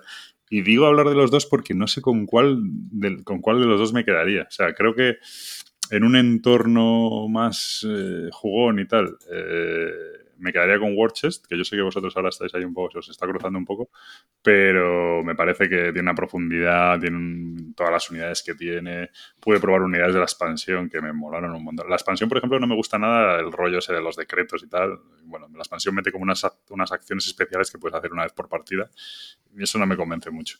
Pero las unidades, probé una de ellas que es el, el Bannerman, me pareció una pasada. Que yo al principio dices, vaya, es un poco tonta esta unidad porque lo único que hace es que cuando después de moverse puede mover a una unidad enemiga adyacente. Bueno, es una pasada. Esa, de hecho, gané la partida con esa. Porque tú, no, pero, pero que es que al otro le putea muchísimo. Claro, en este es un juego en el que vas muy justo de activaciones y tal, en realidad, ¿no? Y claro, con este pues eh, tenía el recuerdo del Berserker, ¿no? Y yo cogía, me movía al lado y se lo ponía lejos. Entonces ya él perdía las activaciones, ¿no? Tenía que gastar más activaciones en volver a donde estaba. Y, me pareció súper chula la, unidad. Entonces me gusta mucho, pero claro, luego jugamos Onitama también y claro, se explica en un minuto literalmente Hmm. Y tiene una gracia los movimientos, cómo te vas preparando los ataques. Aquí perdí, para que no digas que sencillamente, ¿no? eh, y cómo te vas preparando tal y cómo al final haces una especie de jaque mate, ¿no? En el que no, no tiene salida el otro porque, por cómo lo has colocado. Y, me parece una genialidad tal. Los dos juegos me parecen... Sí, bueno, es, eh, Onitama, a ver, eh, yo creo que, que Onitama puede ser un juego muy de iniciación, un abstracto muy, muy básico pero que sí es verdad que es un juego de estos a, que, se, que, que, yo meto en la categoría de, de juegos de, de, jugar a no cometer errores, digamos. Hmm. al final es esperar a que cometa el otro el error. Y Warches eh, sí tiene, hombre, sí es más extenso de reglas, eh, tiene más, más profundidad y demás. Has comentado que a nosotros se nos, se nos está atravesando tal, no es que se nos esté atravesando, es que creo que estábamos de acuerdo yo, Gabriel, se está comparando mucho con, con Undoubted, porque es de los mismos de los mismos autores y, la mecánica es similar. claro, la mecánica en parte es similar, exacto. Uno es backbuilding, el otro es deckbuilding, bueno, la eliminación de las fichas, etcétera, etcétera. Pero que a mí personalmente me está gustando más, me está gustando más últimamente Undoubted. No pese a llevar dados. Pese a llevar dados, lo cual quiere decir bastante, quiere decir bastante, pese a que mis soldados se disparen en el pie constantemente y, pegarte un tirón de orejas, porque de Warchest no hemos hablado. Sí, Seguro que, ¿cómo que no? No, la única referencia que hay es en el episodio especial de ese, porque bueno, pues porque hay un montón de juegos ahí. No, hombre, y en el 57 y en el 64. Uh, pues entonces está funcionando mal la web. Eso hay que echarle la culpa al... Saca la información del mismo sitio que tú. Pues, pues, pues está funcionando mal mi ordenador, más gente. No, lo que pasa es 70. Es que es a prueba de tontos, entonces. Pues, ah, amigo, ya, ya, tenía que aprovechar el otro para soltar la puya sin clase ninguna. sin clase ninguna. Pero si, ahí, si tiene. Ah, yo es que estoy mirando la expansión, ¿ves cómo no es a prueba de tontos la web? Es que es a prueba de tontos. Ay. No te voy a contestar porque tengo más clase que tú. Y en Onitama se habló en el 41 y en el 75. Eso es. Eso sí. vaya, curro más tontos habéis buscado vosotros solos, pero bueno, me parece bien. No, hombre, lo, lo, que no es, o sea, sí que estoy de acuerdo que Onitama puede ser más de introducción, pero no es solo de introducción, o sea, tiene bastante profundidad. No, claro, eso Lo que pasa es que requiere que las dos personas estén más o menos al mismo nivel. Sí, sí, sí. Pero a ver, lo que tiene Onitama es que por eso quizá... Es más limpio. Sí, bueno, no es que sea más limpio, es que, es, es, que, no puede tener menos, ¿sabes? que es, más limpio. Eh, es una genialidad. Eh, lo que tiene Onitama precisamente es eso. O sea, yo si tuviera alguien que no sé muy bien si juega mucho, si no tal, yo creo que le recomendaría Unitamos. Es que me parece. Eh, y la gente alucina, ¿eh? Cuando se lo explicas, tío, es en plan, no, no, esta carta tal, y puedes hacer, y ya está. Y no tiene, es que es una genialidad de juego. Pero quizá War Chest, creo que War te puede dar más momentos épicos, o sea, tienes más sensación de, o yo personalmente tengo más sensación de, de, de estrategia de la partida y de tal. Entonces, bueno pero, vamos, los dos geniales y efectivamente un Doubted también es genial también. Creo para mí que Warchest es más, es más, más limpio. Eh, fíjate, eh, comparando lo que dices, eh, para introducción, así más de introducción a lo que es un abstracto, el Santorini, por los componentes, por, la, por, por el visual, a lo mejor puede ser más de entrada, o sea, más sencillo. yo creo que más sencillo, yo creo que es más sencillo el Onitama, ¿eh? O sea, es que el, el, Santorini es te mueves y construyes. No tienes más, no tienes decisión de qué carta escojo, cuál dejo, tengo que mirar a ver si con esta me putea.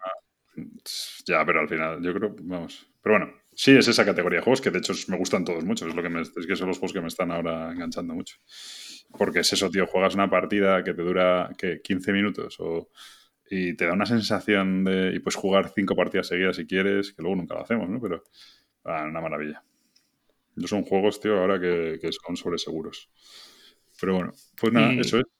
Y la expansión de que jugué con Preacher, esta vez sí lo puedo decir, ¿no? Jugué con Preacher. Eso es. Hombre, sí, de sí, la del viento eh, está muy guay. La verdad es que Pues- le añadía un plus bastante simpático. Pues para mí esa expansión me pasa lo mismo con la de War Chest. Me parece que es, se carga lo que tiene el juego. Hombre, si lo has trillado mucho, tal, pero bueno, no, no vamos a estar de acuerdo. Pero para mí lo que, la, la pureza que tiene el juego, esa expansión se la carga, que es lo mismo que me pasa con War Chest. O sea, que el juego tú ya tienes una decisión, es precisamente la decisión tan importante de intentar ir preparándolo tal, que de repente metes otra capa más de, de, incertidumbre, porque al final no es que sea, es profundidad, pero al ser tantas capas ya, ya es incertidumbre, ya no es profundidad. Y, y que, que, bueno, te quita un poco control sobre el juego o te tienes que quedar bloqueado pensando durante cinco minutos el movimiento, ¿sabes? Para calcular todas las variables. ¿no? Un poco lo que le pasa al ajedrez. ¿Por qué no jugamos al ajedrez? El juego es la leche, pero como tiene tanta, tantas variables, tanto movimiento, pues claro, pues al final somos incapaces, ¿no?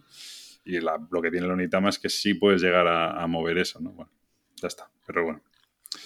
Grandes juegos abstractos. Vale, pues venga más. Ahora ya con reseñas o, o novedades o no sé lo que queréis hablar.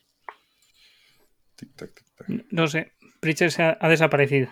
No, no, sigo aquí haciendo tonterías. Eh, yo por mi parte, Rewins, ¿no? Vale, bueno, pues vamos a hablar de partidas que hemos jugado, venga. ¿Qué se os O sea que no, no va a haber juego. Sí, o sí, juegos, ¿no? Pero, a ver, la historia es que queríamos, hablamos del Tented Grail, pero No, hemos no, jugado si yo preguntaba si iba a haber juegos o no, nada más. No tiene por qué Yo- ser. Yo eso. no tengo, yo tengo el Tented Grail, yo no... Bueno, dale, Preacher, venga. En vez de hacer tonterías. Venga, pues yo voy a hablar de Liguari, que lo habéis jugado vosotros también. eh, juego de, de este año, del 2020, eh, que publica Thundergriff Games y que va a sacar aquí en castellano, como casi todo lo de Thundergriff Games, eh, TCG Factory. Ahora mismo lo tienen en pre-order en su web, pero yo creo que esto pues tienen previsto sacarlo para. Acaban de sacar el Tan Garden, pues eh, yo creo que es para septiembre, octubre. Y bueno, un juego de Michael Schatz y el artista es Matthew Misak, que artista a seguir, porque la verdad que lo primero decir que el juego es preciosísimo. Bueno, es un juego de 2 a 5 jugadores, 45 minutos y, y no tiene peso ahora mismo, porque no, Vamos, acaba de llegar de, de, Kickstarter, como aquel que dice. Bueno, ¿de qué va esto? Es un juego de mayorías eh, que recuerda en parte o tiene un cierto saborcillo al, al, Etnos, porque se juega con la forma de jugarlos con cartas. Hay básicamente en el tablero cinco tipos de, terrenos. Eh, bueno, el juego es, se supone que somos eh, tribus nómadas que van, pues bueno, pues asentándose y demás. Pero vamos, pero básicamente es un juego abstracto. Vas a jugar con una mano de, tres cartas que vas a ir reponiendo de un, del típico mercado común en el que hay cuatro, cuatro o cinco cartas visibles y, y el mazo de, de, robo. Podrás reponer tu mano con, con, cartas de las que están visibles en el mazo o robar al azar del mazo de robo. Pero esas cartas de, a lo que pertenecen es a los cinco tipos de terrenos que hay. ¿vale? Vas a tener dos tipos de construcciones que son tiendas de campaña y tótems. Eh, en cada terreno solo hay una ubicación posible para los tótems y varias ubicaciones, una media entre 5, 6, 7 para, tiendas. En tu turno lo que vas a poder hacer es eh, en, una sola de las, de las regiones, es decir, en un solo color, eh, poner hasta un máximo de dos, de dos construcciones, ¿vale? Para lo cual vas a tener que gastar cartas de, de ese color o, o, gastando dos cualesquiera te servirían de comodín, pero solo vas a poder construir en, en, en, la misma zona. Y además, si en la zona no hay nada, es la primera, está inexplorada, es la primera construcción que pones, ya sea un tótem o una tienda, pues vas a pues vas a poder poner solo una. Una vez ya está explorada, aunque sea por otro jugador, eh, ya vas a poder poner dos construcciones. Bueno, pues tan sencillo como que cuando se agota el mazo por primera vez, pues hay una puntuación a mitad de la partida que es por el número de tiendas, por mayorías. La zona de puntuar es, es, muy curiosa porque tanto a la hora de puntuar las tiendas como los totens, que son las dos cosas que se puntúan a lo largo de toda la partida, influye el número de, piezas que tenga el contrario también, porque por ejemplo a la hora de puntuar las tiendas, pues en, si en una región hay un total de 8 tiendas, pues el jugador que tiene la mayoría, aunque sea con 5, por ejemplo, pues va a puntuar 8 puntos. O sea, todas las tiendas, tanto las suyas como las de los contrarios. El segundo jugador puntuará las del jugador que tiene la mayoría, es decir, en este caso 5. El, tercer jugador, la, cantidad de tiendas de, la inmediatamente anterior, vaya, del segundo. Esto que parece un poco lío, luego se hace, se hace bastante rápido, se puntúa en todas las, en todas las regiones. Y luego em, se vuelve a ciclar el mazo completo y al final de la partida se volverá a puntuar las tiendas de la misma forma y los tótems que se colocan en la misma ubicación los de todos los jugadores, pues ocurre lo mismo. Eh, hay, una mayor, hay un máximo de totens que se pueden poner, como son en la misma ubicación, no es por distintas ubicaciones. Eh, la mayoría de totens que vas a poder poner en una región, de piezas de un totem que vas a poder poner en una región, entre todos los jugadores, es igual al, a la mayoría de tiendas que hay en, esa misma región. Es decir, si el jugador azul es el que tiene la mayoría en una región con cinco tiendas, pues en esa región solo va a poder haber un máximo de cinco tótems, pero entre todos los jugadores. ¿Vale? Al final de la partida, pues los tótems van a puntuar las regiones adyacentes. Tienes que tener la mayoría de tótems entre dos regiones y también, al igual que pasa con las tiendas, te van a puntuar los tótems de tanto los tuyos como los del contrario, todas las piezas, al que tengan las mayorías. Esto que así he explicado, pues bueno, pues la forma de puntuar parece un poco liosa, pero luego la verdad es que sí se hace, sí se hace rápido. El juego es súper rápido. Eh, dice la BGG que, 45 minutos. Para ser un juego de mayorías tiene algunas eh, cosas así como más novedosas, como a mí sí me llama la atención, que como es el hecho de eso, de que, de que para las puntuaciones te beneficies de, lo que de lo que están de lo que han puesto en, las regiones eh, los demás jugadores. Pero es que es no sé o sea una de las mayores virtudes que tiene es que el turno es nada es eh, pongo o sea voy a jugar máximo tres, tres, cartas para poner dos construcciones en un solo en una sola región pasa al siguiente repongo la mano el juego va volado. Quizás lo mm. que te lo para un poquito más es la el tema de la puntuación el caso en concreto de la versión, además deluxe, pues viene con cuatro tableros a doble cara, lo cual son ocho tableros distintos con distintas modalidades. O sea, la producción es bestial. Quizás con algún stress goal y tal un tanto, un tanto absurdo, ¿no? Como mm. unas fichas metálicas que son para sustituir las fichas para, con las que vas marcando qué, qué zonas has puntuado ya y demás, pero que bueno, que son muy pequeñitas. Una bolsa que de tela muy bonita también, pero que no, no sirve nada más que pues, pues, para sustituir una bolsa zip, ¿no? Porque no tiene otro, otro cometido y tal. Pero bueno, muy, mm. muy bonito. Buen juego, pero que quizás si ya tienes más juegos de mayorías, pues a lo mejor eh, no. Bueno, no le vas a ver. Sí, ya te digo, a mí sí me han gustado esos twists de, del tema de, que te valgan las piezas de los demás y te da que pensar, ¿no? O sea, si pongo aquí, vale, me va a servir para mí, pero también va a estar puntuando el contrario por, por ese, por ese tema de que mis piezas también le valen y demás, pero, pero bueno, eh, TCG, si no me equivoco, lo que saca es la versión retail, que viene solo con, un tablero y no viene no vienen todas las... Eh, pues falta un jugador, como suele, como suele ocurrir en estos casos.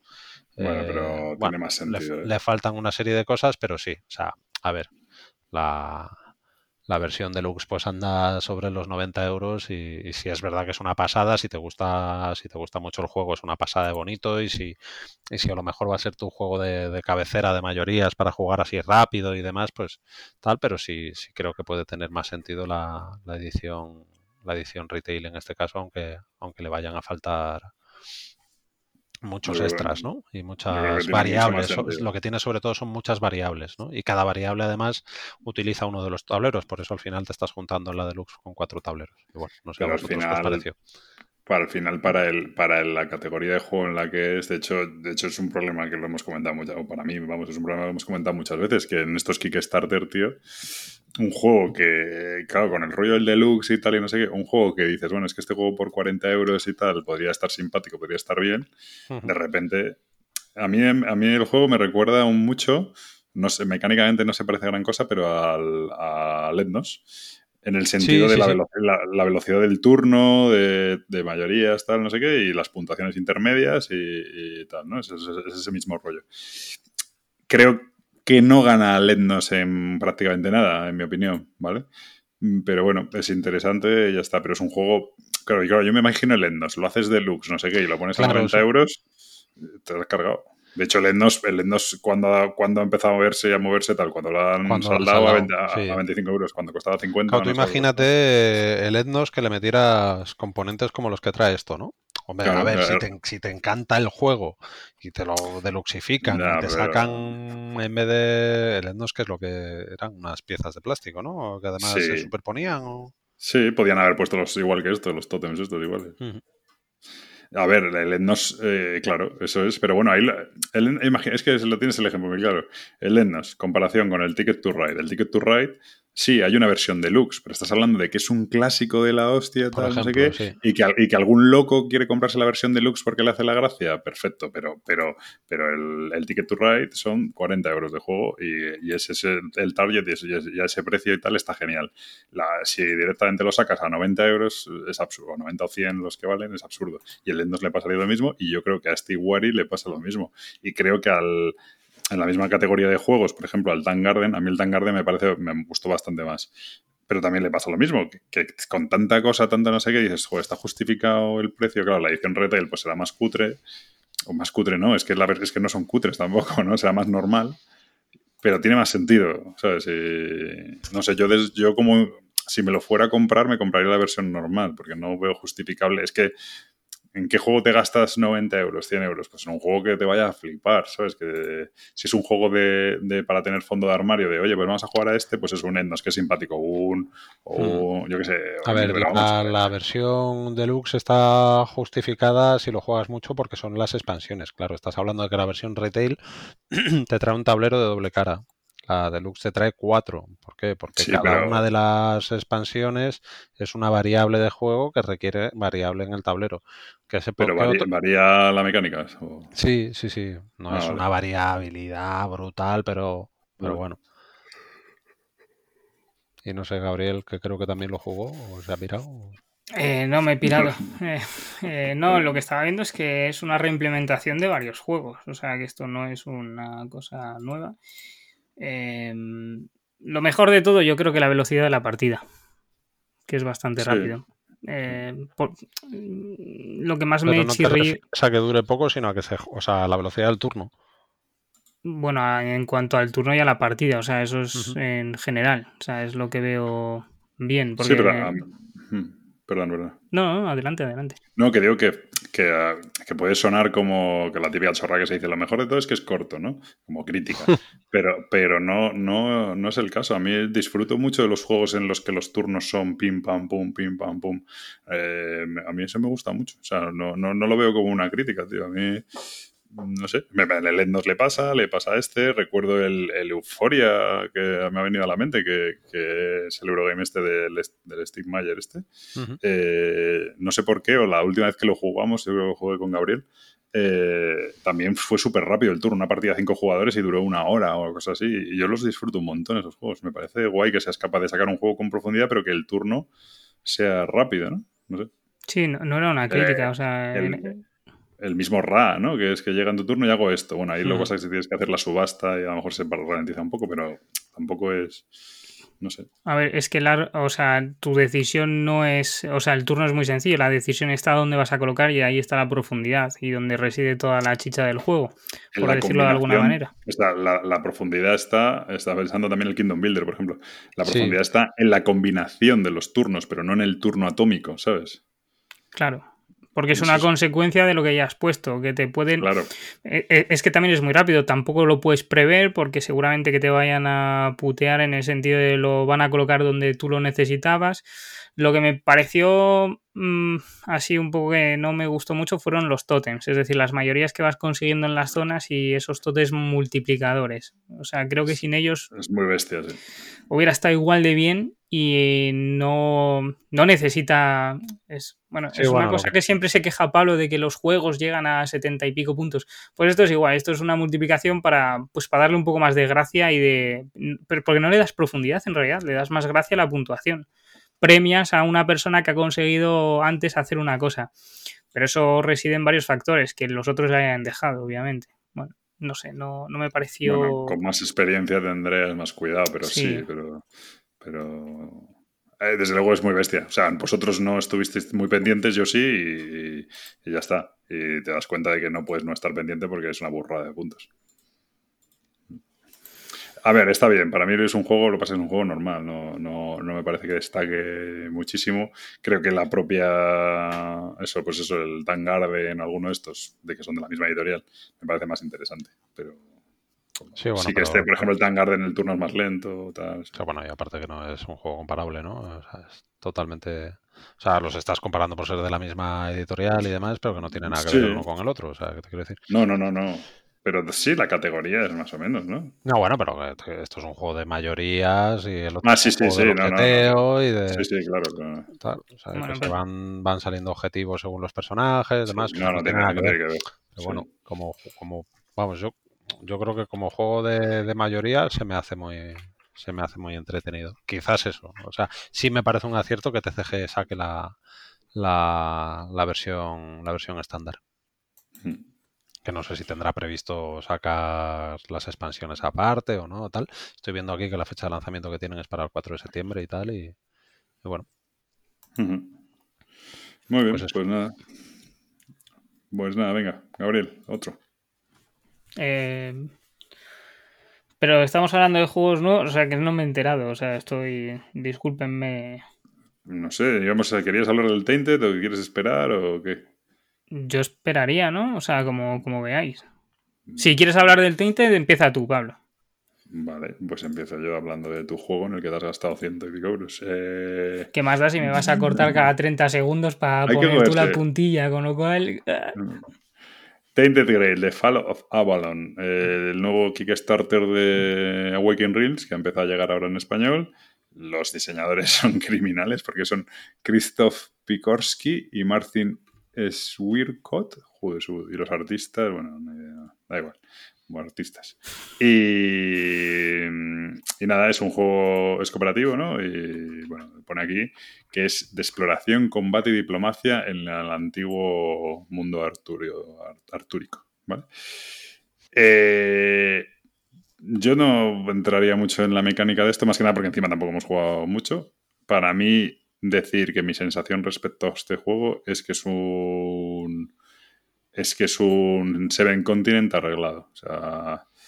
Eh, es un bueno pues es un juego de exploración de cartas que te van contando una historia a diferencia del Seven Continent claro aquí lo tienes traducido la historia es mucho más rica mucho más profunda y, bueno vas vas es eso, como un Seven Continent en el sentido de que vas descubriendo mapas. No, tienes, no tiene la parte del Seven Continent, que a mí sí me molaba un poquito de, de realmente mirar las losetas, de buscando cosas ocultas y tal, que eso sí lo tenía el Seven Continent, pero por lo demás es llegar a los sitios y hacer test pues, de combate, de diplomacia, de no sé qué. Y, es una, un, bueno, una especie de historia que te van contando, es casi un libro juego en realidad, pero, y aquí tengo que hacer un reconocer que yo me, bueno, metí la pata no, porque al final se la compró Gabriel y tan pichi, pero, pero sí que cuando yo me apunté a este Kickstarter, porque encima justo salió cuando, no, el que salió con el, con el, cuando llegó el Nemesis fue el Letterfields, creo. Pero bueno, yo me apunté, estaba metido y cuando empezaron con el sistema de combate o sistema de diplomacia, que era jugando cartas y enlazando símbolos y tal, yo lo leí, no me convenció nada y me borré, y me borré precisamente por la mecánica. Y sin embargo, eh, debo decir, yo se lo había comentado a Gabriel y tal, joder, pues mira, me he quitado por esto. Y me decía Gabriel, no, no, pues a mí, precisamente la mecánica sí me ha convencido y tal. Y tengo que decir que cuando lo he probado, precisamente para mí lo que lo hace superior al Seven Continent es que la mecánica es muchísimo mejor. La mecánica es mucho más interesante. Básicamente tú tienes un, mazo de cartas y esas cartas tienen símbolos a la izquierda y a la derecha y te sale un enemigo y tú tienes que ir jugando esas cartas de manera que esos símbolos se enlacen y producen pues heridas o producen éxitos o producen lo que sea, ¿no? Y tienes que ir enlazándolas. Y además ese mazo, como puede ser el de Olunheaven, etcétera, lo vas evolucionando. Bueno, Gloomhaven es un mal ejemplo. El de, por ejemplo, el de, Tierra, el de Tierra Media, viajas por la Tierra Media del Señor de los Anillos. Ese mazo lo vas evolucionando y vas metiendo cartas diferentes que van mejorando o van cambiando un poco la orientación. Y además esas cartas no solo son los símbolos, sino que en medio pues hacen acciones, ¿no? Pues producen tal. Y, la mecánica me ha parecido mucho más, más, interesante. La mecánica en sí misma ya es bastante interesante y es unido a toda la parte de la historia, además como un mundo aparentemente, porque llevamos muy poco, muy rico y muy, me parece muy mucho mejor que, que, que el Seven Continent que tiene, ¿por qué lo comparo tanto con el Seven Continent? Porque al final es que llegas a una, tierra desconocida en la que no sabes nada, prácticamente no tienes ni un objetivo y poco a poco vas, vas descubriendo objetivos, ¿no? Y, va, va, va, apareciendo el mapa y, por ejemplo, otra cosa que tiene mucho mejor que el Seven Continent es el tema del control de tiempo el control de la partida. Eh, como aquí tienes unos, unos menires que le llaman, bueno, como, como unas estatuas, ¿no? Que tienen un, bueno, es decir, de encender, supongo que tienen como un fuego o algo así, y ese fuego dura determinados turnos. Entonces, antes de que se apague una estatua, tienes que conseguir encontrar otra y encenderla, ¿no? Y esas estatuas iluminan las losetas de alrededor, de manera que tiene una forma muy, muy orgánica de cómo crece el mapa, porque se van encendiendo y se van apagando, entonces las cartas de alrededor van apareciendo y van desapareciendo según van pasando los turnos. Y no es como en Seven Continent que es un mazo de cartas que se te acaba y entonces se supone que te has agotado. Aquí no, aquí hay una mecánica que, oye, pues tenemos X turnos para completar esto. Tal. Aún así, en mi opinión, adolece del mismo, no defecto, pero la misma característica, que para mí es un defecto, que es lo de, pues has fracasado, pues hay que repetir Mm, no me convence, sí que tiene como una especie de modo handicap como para jugarlo más sencillo y tal. A mí estos juegos que tienen tanta narratividad, lo de repetir, sí que es verdad que aquí es más interesante porque la mecánica es interesante, con lo cual a lo mejor no pasa nada por repetir porque te vas a tener encuentros diferentes y tal. Pero bueno, ya vas a saber a dónde tienes que ir y qué prueba tienes que hacer y tal. Bueno, es un poco tal. Pues yo creo que ahí eh, la historia tiene un árbol que, o sea, que hemos visto en, lo que llevamos de partidas, si tuviéramos que volver a empezar, no pasarías por el mismo sitio. Porque yo he jugado eh, ya varias partidas y no he visto lo que hemos visto en ningún momento, sino que he visto otras cosas. Así que aunque tuvieras que volver a empezar, esa, esa historia, porque sí que es verdad que es, que es, que es lo que dices tú, que es bastante libro-juego, tiene tal árbol de o por lo menos al principio, tiene tanto que no ves en ningún momento bueno, porque vas, lo que... Sí, porque vas a explorar... Es que sí, que es un mundo abierto en realidad, ¿no? Sí, y porque dependiendo del personaje que lleves te obliga a ciertas cosas, las pruebas son diferentes, eh, tu personaje está más orientado a una cosa u otra, entonces si te vas por un sitio, a lo mejor te piden algo que no tienes, te tienes que centralizar en otra cosa, bueno, tiene bastante... Eh, puede ser, no digo que no. Pero bueno, sí que si quisieras llegar, por ejemplo, de quiero llegar a Nueva Avalon, ¿no? Pues ya no perderías el tiempo, ¿sabes? Ya sabrías por qué camino tienes que ir, porque eso sí que no varía. Varía, los varía los encuentros que tienes en medio. Y sí que varía que puedes decidir que en esta partida no vas a ir a Nueva Avalon, sino que vas a hacer otra mierda, porque efectivamente tiene como... Sí, a ver, la historia es muy rica y es muy interesante, entonces tiene, y es como muy evocativa, entonces no, no, no está claro no, hay un objetivo de primero A, luego B, luego C. Es bastante menos lineal que eso. De hecho, es menos lineal que el Seven Continent, incluso dentro que el Seven Continent no es muy lineal. Aquí aparentemente vas, vas desentrañando una trama, ¿no? No sabes. Es como muy oscuro el mundo y tal. A mí me ha gustado, me ha gustado mucho. Bueno, luego lo que tiene esto, el precio es, demencial y tal, ¿no? Pero bueno, viene una locura de cartas. No sé, que vendrán mil cartas o yo creo 500 cartas, 600 cartas, no sé. Mm. Creo que eran seis paquetes de 100. Pues Así que 600. Una locura de cartas y tal. Una producción muy buena. Sí que creo que las miniaturas son un poco peores que las de Nemesis, por ejemplo. No es que sea muy importante, pero tal. ¿Y luego te has enterado ya para qué vale la caja de monstruos? no? Sí, son. No vamos a decir para qué son, pero sí. para lo que pensábamos que era, pero que sale bastante más adelante. Vale, pero ¿no sustituyen algo o qué? A cartas o algo así o qué. Bueno, el asunto es que hay una caja de. Hay una caja que añadida que venía con el Kickstarter, o bueno, la cogiste aparte, ¿no? Y que no sé si llegará a salir editada, que son figuras de monstruos. Y claro, llega un punto en el que. o sea, que es como parecía que era sobreproducción por sobreproducción. Supongo que sustituye a cartas y en lugar de cartas tienes figuras o tal, no lo sé. Eh, pero bueno, pero el juego realmente a diferencia de, lo que pueda ser en Nemesis, claro, aquí no hay tableros. Bueno, tiene los tableros de jugador que son así como de doble capa, que están bastante bien, pero lo que tienes es puro cartas y luego unas pocas figuras, en realidad. Pasa que es una barbaridad de cartas y luego, por supuesto, pues todos los cubitos son especiales, todos los componentes son brutales. El arte es muy chulo, aunque para mi gusto es un pelín oscuro además, que de hecho empiezo a pensar que estos de Awaken Real tienen tendencia, tío, porque el Nemesis también le pasa, que es un poco excesivamente oscuro. Pero bueno, Ah, a mí, por ejemplo, eso sí me gusta mucho del, del Seven Continent, que el arte no es oscuro y, no tiene por qué ser oscuro. Es una, está en un sitio misterioso y tal, pero, pero es de día, ¿sabes? Y aquí es como todo, la neblina esta, un poco la corrupción y tal, pero bueno. Muy bien, no os veo nada animados, ¿eh? Joder. No, hombre, te, te estamos dejando terminar. No, luego diréis que hablo yo todo el rato, no decir nada. No deja meter cuña. Pues venga, meter cuña. No, bueno, yo lo único que, puedo decir es que partiendo de la base que, que, es un juego que no es para nada mi estilo, eh, es que no, mm, o sea, mi, resumen sería que no, que no le veo sentido. O sea, no le veo sentido a, hacer esto en un juego de mesa. Es decir, creo que, puede haber gente que lo puede disfrutar mucho, sobre todo en solitario. Pero sí estoy de acuerdo contigo en que, le da mil vueltas, yo creo que al, al Seventh Continent. Eh, por riqueza en la historia, porque realmente sí creo que hay más juego detrás, la mecánica de combates a destacar, que creo que, creo que es que creo que es muy buena.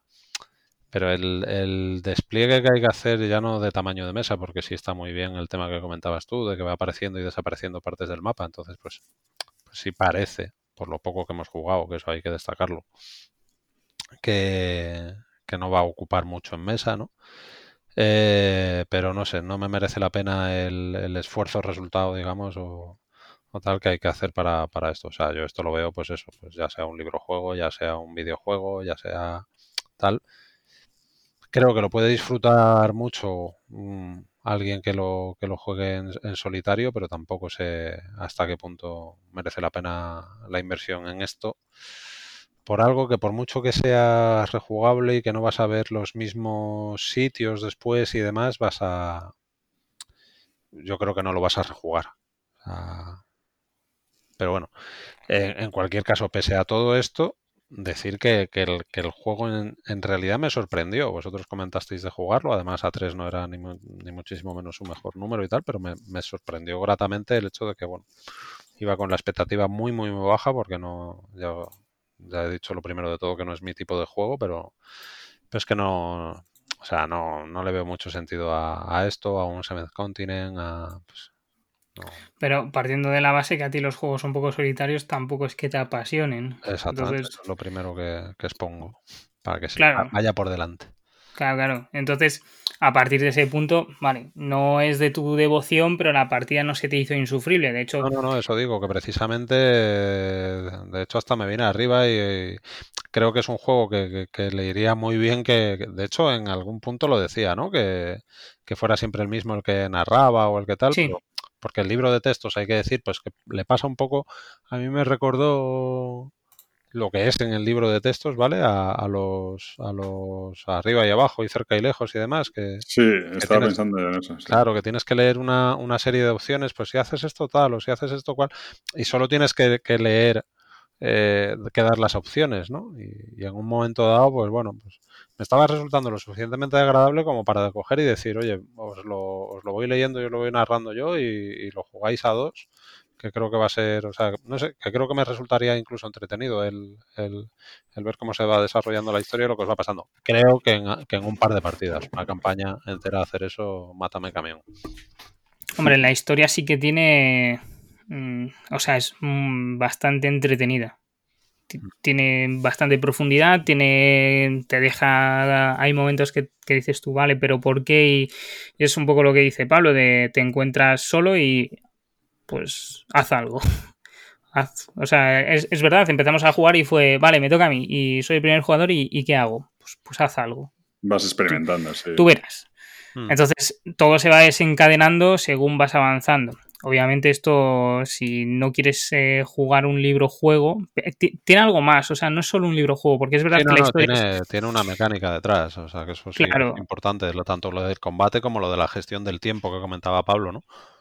Y es, eso es una de las cosas que está muy bien. Tampoco puedes ir explorando muchos menires porque mm, llega un momento que si ya tienes tres menires en, en juego y quieres crear otro, porque lo requiera por donde vayas, tienes que quitarte el que tenga menos, digamos, menos luz, ¿vale? El que, te- el que le quede menos tiempo, con lo cual sigues apagando una parte del tablero. Y eso lo que haces es desplazar ese menir a otro sitio.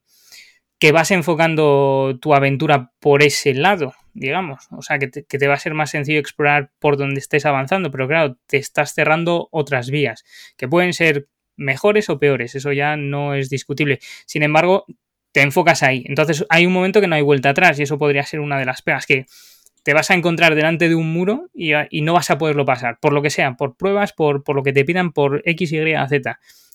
Y entonces en ese punto, ¿qué haces? O sea, quiero decir, nos pasó, llegó la situación de no podemos hacer nada. Hmm. Te dejas morir y, y lo único que tienes que, que, pensar es cómo volver a empezar. Claro, Porque no ver, queda eso, otra. Eso es lo que tienen estos juegos que, que pasaban el, en el el Time Stories también y tal, de, de repente llegas a un hay dos armarios, abres el de la izquierda y el de la derecha, y dices, pues el de la derecha, ah, estás equivocado, pierdes tres turnos, es como, joder, macho. Sí. O sea, no, no, hay, no, hay, nada que indique la decisión correcta. ¿sabes? No, pero aquí tampoco es eso, aquí es, requiere esto, ¿no lo tienes? Pues búscate la vida, ya, pero si está a tomar, tomar vientos, saco, pues claro. búscate la vida. Y entonces es, no es porque no hayas abierto la puerta correcta como en el Time Stories, sino porque no tienes lo necesario, no te has preparado. Tampoco te dicen que te prepares. Uh -huh. Al principio sí que te van dando un montón de pistas de mira a ver esto, mira a ver lo otro, vale, perfecto. Pero según vas avanzando y según vas adquiriendo experiencia, es un poco, te, te dejan libre, vale, libre, sí. pero... Sí, es verdad que no lo hemos comentado, o bueno, creo que no, eh, que, que, requiere tomar notas. O sea, te vas a ir, en, o sea, sí, sí, realmente sí te van dando pistas, los relatos, o sea, sí. los, los textos que vas leyendo y demás, ya no solo de las, de las misiones que se te plantean, sino de, bueno, pues que te comentan que, que te digo yo, yo qué sé, pues que en tal pantano era antes no sé qué, tal.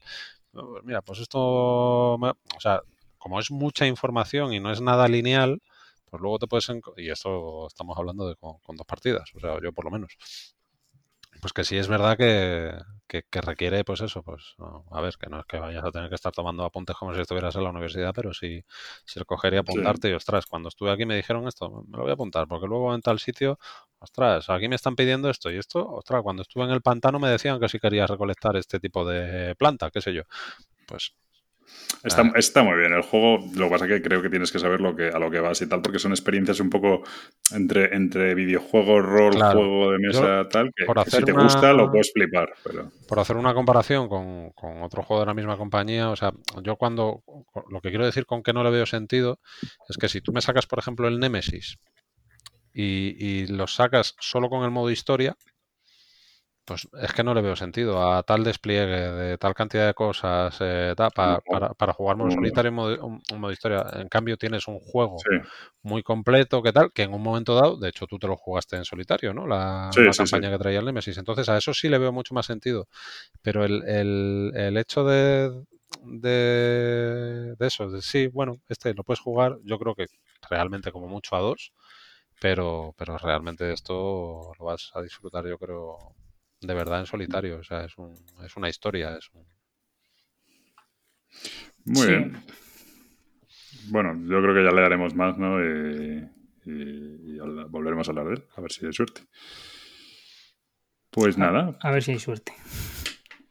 Eh, bueno, pues nada, venga, yo creo que ya pasamos, que ya llevamos un buen rato. Pasamos a eh, Fast Forward. ¿Qué juegos tenéis así en mente para, para jugar estos días y tal? Tic -tac, tic -tac. Pues yo me he hecho un. Hace poco me he hecho una lista que me, que me sirve tanto para, para, ver a lo que le voy a dar boleto como no, porque ha sido coger mi colección y ver qué juegos me apetece jugar. que, bueno, aparte de los juegos a estrenar, que eso es el, drama y la vergüenza, pero, pero juegos que me apetece rejugar. Y, y precisamente el otro día hablando con, con, con Javi Marta de 221B, que hicimos en su día un, un unboxing de, de la versión coleccionista de, de Trickerion, lo tengo ahí muerto de risa sin, sin haberlo estrenado todavía, pues haber jugado, creo que lo jugué contigo, ¿no, Pablo? El, sí, la sí, edición con, normal. Y con, y con Pirracas, seguro. Sí, es verdad, correcto, una casa rural. Mm. Y, y bueno, y a ver si, si puede ser que, vamos, hoy me he puesto a, a meterle una lectura y tal, y, y la verdad que con muchas, muchas ganas de, de pegarle a Trickerion. Mm. Muy bien. Bueno, voy. Yo estoy que estoy jugando al, ya hablaremos de él, al Symbol Arcanum, este juego de dados de ambientado en Arkham de Fantasy Flight, que lo han ahora lo están sí, liquidando, lo han rebajado por lo menos y tal. Y he estado jugando, ya he jugado tres o cuatro veces, ya lo había jugado en su momento, tal, tengo como ocho partidas a este juego. Y lo he cogido con alguna expansión y, y ganas de seguir jugándolo, porque la verdad es que está muy bien en solitario, con dos personas y tal, ya hablaremos de él pues ese lo tengo bastante así. Y luego el Dino Biblium, que lo tengo por ahí, me tengo que coger las, las instrucciones de Gabriel y a ver si soy capaz de, de darle caña. Que el Dino Biblium es del creador de Goblivion, pues un juego así de, no sé qué va, de matar dinosaurios. ¿no? Bueno, de, de que tu clan se quedó sin comida y se ha ido a un sitio donde ha encontrado un volcán con más vida y más comida. Y entonces tiene que prosperar. Bueno, pues eso. Yo lo probé este fin de semana y me gustó bastante más que, que el Go Biblium. Es que vamos, No, vamos a a ver, adelantar que, Que no que nada el- que ver, pero... No, no es que no tengan nada que No, ver. mecánicamente y eso sí, sí se recuerdan, ¿no? Pero uno es solitario o colaborativo y el otro es solitario o competitivo. Claro, yo creo que eh, Dinobiblion es eh, un juego multijugador con un apaño solitario ¿vale? y Gobiblion es un juego solitario con un apaño multijugador. Sí, yo creo que lo, que lo has descrito bastante bien. Entonces esa es la diferencia. Sí, eso es lo que por lo que me he parado de jugarlo, porque cuando me he leído el Dino digo, pero si esto está pensado para dos. Claro, me y queda- el otro cuando lo juegas a dos dices, pero si esto está pensado para el solitario. ¿Y, y te vinieron los dos, Pablo? O sea, ¿te metiste a los dos o...? No, el otro no se puede conseguir. De hecho, me, me parece súper guay que te den una carta promo de un juego que está fuera de, Ah, de imprenta. Es como muy bien. Mm, sí. Bueno, va a llegar el Kickstarter del eh, Gobiblion dentro de Ahora poco. van, a, ahora van a hacer un Kickstarter, o sea que queda un año y medio como poco para conseguir. Sí, porque, porque querían eh, meter una expansión. Va a salir el básico más expansión, teóricamente. Pues bueno, pero vale, un año y medio ahora otro rollo, venga. Nah, ya cuando lo edite alguien me lo compro. Pues nada, pues eso. ¿Y tú, Gabriel? Eh, pues hombre, tengo muchas ganas de seguir jugando al Tainted Grail, la verdad. Y así juegos nuevos, como no recibo ninguno, pues nada, solo, solo Tainted Grail. No recibes Pero- ninguno porque está el mensajero de tu zona de vacaciones, ¿no? Y te lo va a traer todos cuando vuelva. Pero... Porque te ríes, hombre, porque No, ríes. nada, nada, nada. Ah, bueno, así me gusta más. No, hombre, eh, Tiene- nos tiene amedrentados, eh, macho, este tío. ¿cómo? Nada, nada, le decía a Pablo, nada.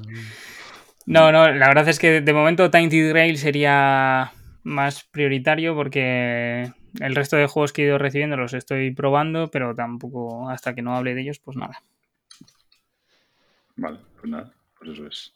Bueno, pues venga, vamos con los follows y unfollows que, que tenéis por ahí. ¿Tenéis algo preparado? Nada, estáis ahí con la Sí, claro, va- voy a dar un, un follow. ¿vale? Y empiezo yo. Uno de esos bonitos, buenos y baratos. Y se lo voy a dar a los de Unbroken, a Golden Bell. Joder, vale. Otra vez, sí, sí, ya lo voy puedes avisando decir. que yo se lo voy a dar a Fantasy Fly, ¿vale? Venga, no. No, pero es que, es que esto ya es eh, risorio. Han puesto. Lo que han hecho, eh, bueno, hemos pagado para que nos lo enviaran antes. Y perdona que te corte, pero hubo gente que pagó más y ya lo recibió o cómo va la sí, sí, sí, ha habido. No, no, no que pagaras más, sino que esto es otra wave, ¿vale? De, de envío. Pero es que los, los cachondos de ellos lo que han hecho es eh, hacer el ticket, ¿vale? Como que lo iban a depositar eh, en una fecha y que iba a llegar el juego en otra. Todavía no lo han entregado a- al, al repartidor. O sea, han hecho la etiqueta, te están enviando de que te lo van a enviar, pero a lo mejor de esto pasa otro mes, vamos. Porque ya van dos semanas. No, tiene una jeta de la... Es que, es que no, no es que se lo quiera dar por recurrencia, pero es que ya toca las narices. O sea, ahora me ponen un ticket, va a llegar en tal fecha. Pero al final sí pagasteis ese... eso Sí, sí, sí, sí, pero lo pagamos Ya, hace ya, ya. meses ya. O sea, yo creo que fue a principios de año. Y Cuando estamos empezó- todavía. Cuando empezó a recibirlo gente, puede ser. Sí, podría ser. Y ahora estamos a agosto. Hacen la etiqueta, te dicen sí, te lo voy a enviar, pasan tres semanas y todavía no ha salido del almacén. Vaya tela. No, es un canteo. Es un canteo. Bueno, pues nada, si es que son unos piratas. Muy bien. Preacher.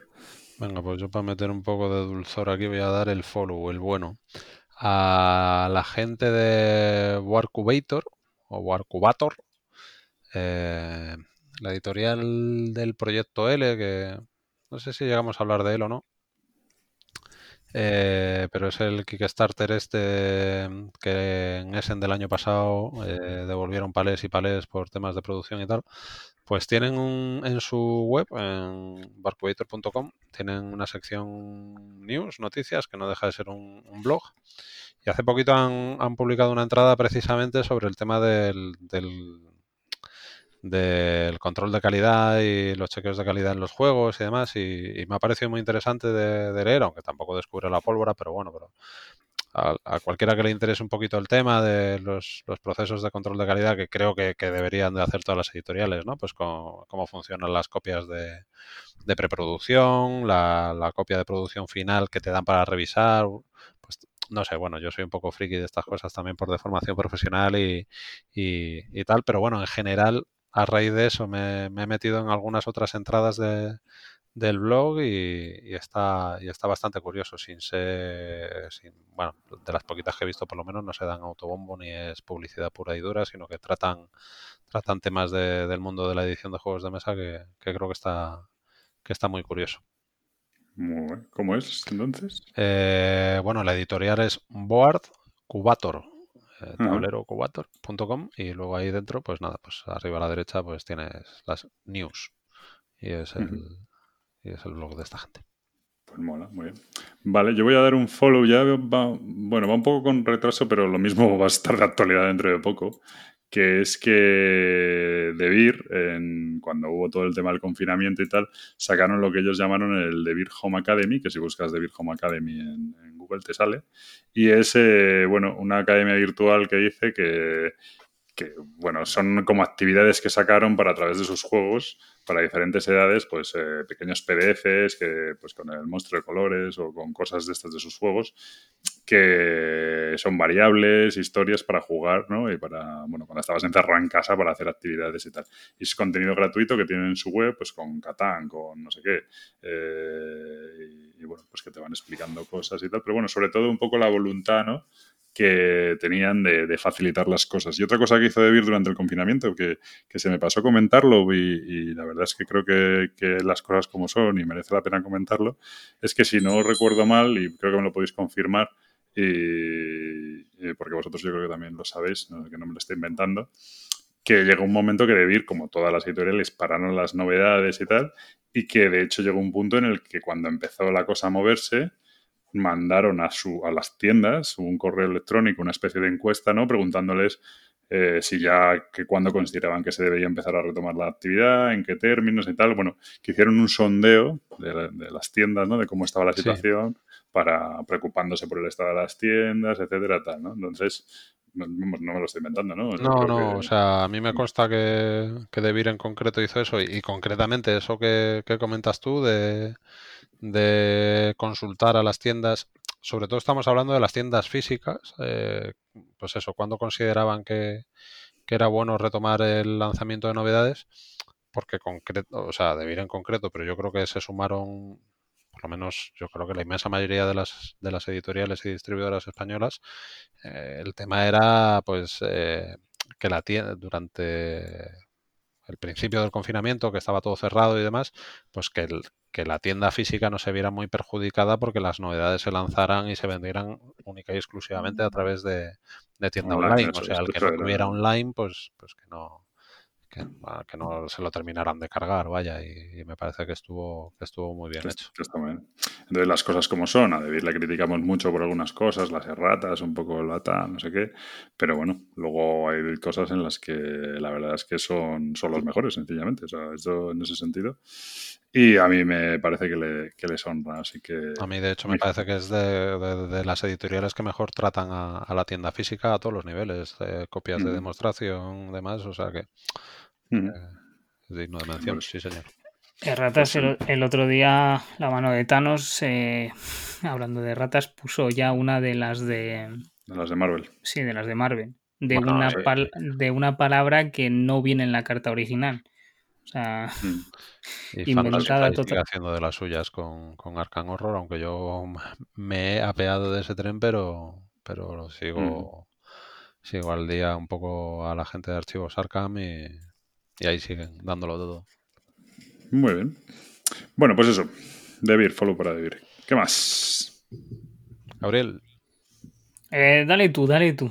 Yo creo que no tengo follow esta vez. Ah, uh, vale, eh, yo he dado el follow antes, el bueno del Borcubitor. Venga, voy a dar un follow y me voy a remontar. Me voy a remontar a unos meses, yo creo, a un tema que, bueno, entre una cosa y otra, al principio a propósito, pero luego he dejado pasar más tiempo de lo que quisiera y creo que casi mejor ahora que está, que está un poco más, vamos, que estará casi olvidado. Pero bueno, vamos a remover un poquito ahí la ponzoña. Hace unos meses, bueno, el tema cuál es, el unfollow es al tema del modo novia y habrá gente que, sabrá de lo que estamos hablando. Bueno, pues aquí tengo que hacer lo que no hago nunca, pero bueno, como sé que es un tema polémico y que puede generar problemas a alguien, eh, tengo que hacer una corrección de lo que vaya a decir a continuación. Eh, como por supuesto meto la pata, eh, ahora hace en un comentario en el que yo digo que el que lo causa es Wargame Reviewer cuando resulta que es Spinete Wargamero. Al acabar el programa Pritchard me lo aclara y efectivamente lo compruebo. Así que por no meter líos en nadie, pero tampoco destripar el audio, eso queda así y que sepáis que soy tonto y como bien suponía me equivoqué. Así que, que nada, eh, sin más, seguimos, os dejo con el programa. Pero no al hecho del modo novia. Voy a explicarlo esto un poco. Hace unos meses, yo creo que, incluso que puede que antes del confinamiento, eh, un canal, no recuerdo, o una cuenta de Twitter es... Wargame Reviewer. Wargame Reviewer era, creo que era, es una cuenta un, eh, de un compañero que, que, habla sobre todo de Wargames, pero no recuerdo yo no me mojo. Si tú dices que era Wargame Reviewer, vale.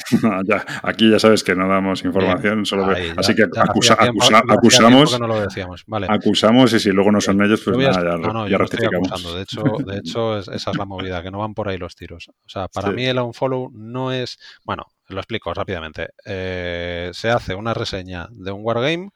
Eh, creo que era de un Wargame porque era de una cuenta de Wargames y, y al final dicen que además eh, el reseñador llega y dice que tiene modo novia, como diciendo que tiene algo, eh, un modo más sencillo, ¿vale? Mi unfollow no es para esto. Mi unfollow es para toda la recua de gente que viene detrás a darle caña a este chaval o a este señor, no lo sé, eh, por, por, ese comentario del, modo novia, como diciendo que tiene algo más fácil. Este señor, bajo mi punto de vista, hace un comentario, pues como si yo cojo y digo que me gusta eh, tal juego y además tiene modo madre o modo hermano o modo eh, Magel o modo tal. O sea, yo, mi hermano no juega y si tiene un modo más sencillo, pues, y lo quiero llamar el modo hermano tal. Este hombre, pues, lo llamo el modo novia, pues porque entiendo que porque a lo mejor su novia no juega así o sea, no juega habitualmente y no tal, y entonces, pues mira, pues qué guay que, este juego además tiene una versión un poco más light que puedo jugar con mi novia.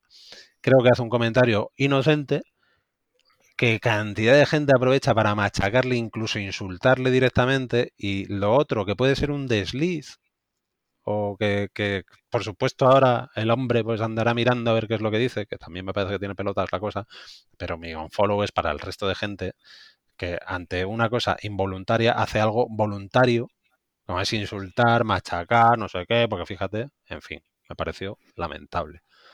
Y eso es hecho a propósito. Lo otro no deja de ser pues bueno, pues un comentario No, bueno, un desliz o como lo quieras llamar, pero es que nos yo- con papel de fumar y hay gente que está, vamos, hay francotiradores de todo a día de hoy y me tocó bastante las pelotas que a alguien que no, en principio yo lo veo que no tiene ni la más mínima mala intención, se le diera la caña que se le dio.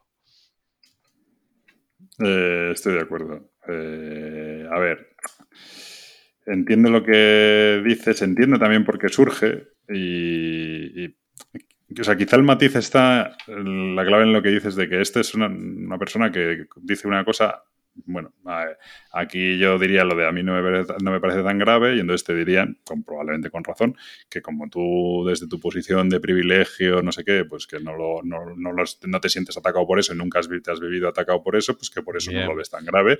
No, déjame, déjame terminar, cabrón, que llevas un rato hablando. Estoy de acuerdo, ¿no? Y, puede ser que yo desde mi posición tal, como nunca me he sentido discriminado por eso, pues a lo mejor por eso no lo veo tan grave. Y el que sí se lo, el que sí ha sido, pues, pues lo ve más grave. Pero creo que el matiz clave está en que suponiendo, vamos a dar, vamos a dar por, por hecho que, es, que eso, esta frase está mal y que, y que ha sido un, un error, un desliz, o una persona porque su entorno tal, o porque tiene, todos tenemos esos dejes, pues se equivoca y comete el error.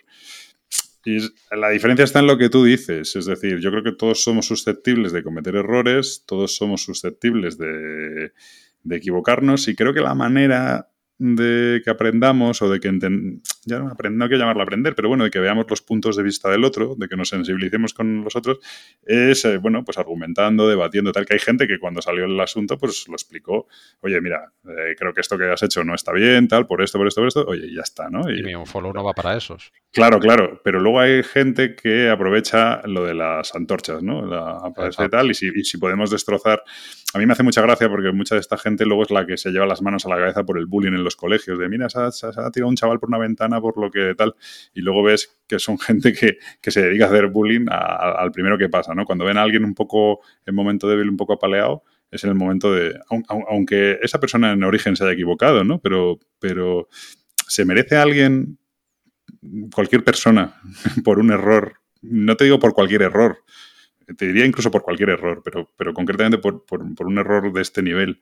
Se merece una persona que le, la apedreen, que le tal, que no sé qué, que le insulten, que le machaquen, que, que intenten cerrar el canal, que no sé qué. No, esto es cuando empiezan lo de hay que acabar con los, con los anunciantes, los patrocinadores de este. Fíjate que este anunció no sé qué, voy a llamar a su trabajo para que le despidan. Pero, tío, o sea, pff. Bueno, sí, o sea, creo que tienes razón, ¿eh? No- porque no es el tema en sí, sino la, la manera de actuar. ¿no? Ujú. Agri. No pensaba que ibas a sacar este tema en este momento, la verdad. Yo ya estaba esto de capa caída y de repente. Pues hala, toma. Eh, bueno, Muy bien, venga, Gabriel, ¿le tienes follow o no? no, Ah, muy bien. no, no, no lo tengo, no lo tengo. O sea, no, no voy a sacar de donde no Pues te voy a dar yo, te voy a dar yo un follow, un unfollow, no a ti, me refiero que te voy a dar yo un unfollow que creo que de alguna manera vas a acabar diciendo que no, que te parece genial. Y es que han anunciado que van a hacer el reboot, el relanzamiento del Access Rise of the Born. Ya sabes por dónde voy o no. Sí, sí, sí. Y entonces la historia es que van a sacar un modelo de suscripción, que es un, un in- un invento nuevo que se han sacado estos tíos. ¿En qué consiste el modelo de Mm. suscripción? No es nuevo y no es no nuevo. es la propia editorial. No, es, hombre, es la editorial asociada con una tienda, no es la editorial. pero no Hombre, es pues nuevo. la editorial. Hombre, en el momento que haces una exclusividad y, lo- y le das. Pero eso sí, lo es llevan haciendo con otros LCGs, no es nuevo. Pero sí, pero lo que, no, lo que es nuevo es la exclusividad. Es decir, lo que, lo que es nuevo es que tú. joder, bueno, voy a explicarlo. ¿Ves cómo sabía yo que, me que no le iba a molar? No, sí, yo no Eh. estoy diciendo nada, o sea, no estoy diciendo nada sobre eso. Básicamente sacan un, un modelo suscripción, va a ser un LCG en el que cogen y tú te suscribes. Pagas eh, 30 euros al año ¿es? O, al mes, o no sé, bueno, un, dinero. Y con eso te garantizas que te van a ir mandando las expansiones según salgan. Y además las vas a tener un tiempo antes de que salgan en retail. Se supone que eventualmente más tarde, aunque no han especificado en cuánto tiempo, esas, esas expansiones van a salir en tienda normalmente. Pero de entrada, tú las vas a tener, ponte dos meses antes o tres meses antes y te las mandan. Entonces tú te, te abonas, como el que se abona a Netflix, y te van mandando las expansiones a tu casa. ¿no? Esto es en Estados Unidos, no se sabe qué va a pasar en el resto del mundo, que es uno de los problemas que tiene esto, que no se sabe qué va a pasar en el resto del mundo. Para mí, ¿cuál es el problema y por qué lo critico? Primero, porque estos nunca, o sea, no veo lo positivo para el jugador en ningún caso. Sí, todos estos inventos de tal, nunca termino de ver en qué benefician al jugador. Siempre benefician a la empresa, que, que sabe que tiene antes de empezar a imprimir, tiene 1.000, 2.000 copias eh, vendidas de cada, de cada expansión.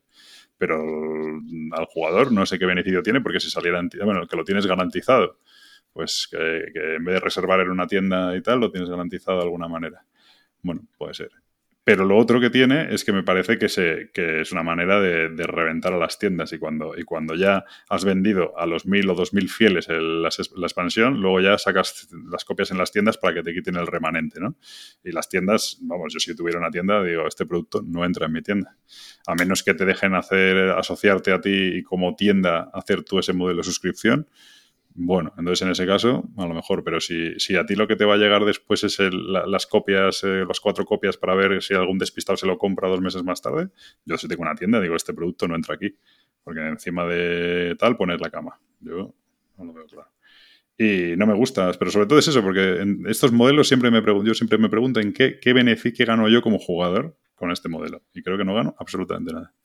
Y por eso es mi unfollow para este modelo nuevo que, que están lanzando. Gabriel.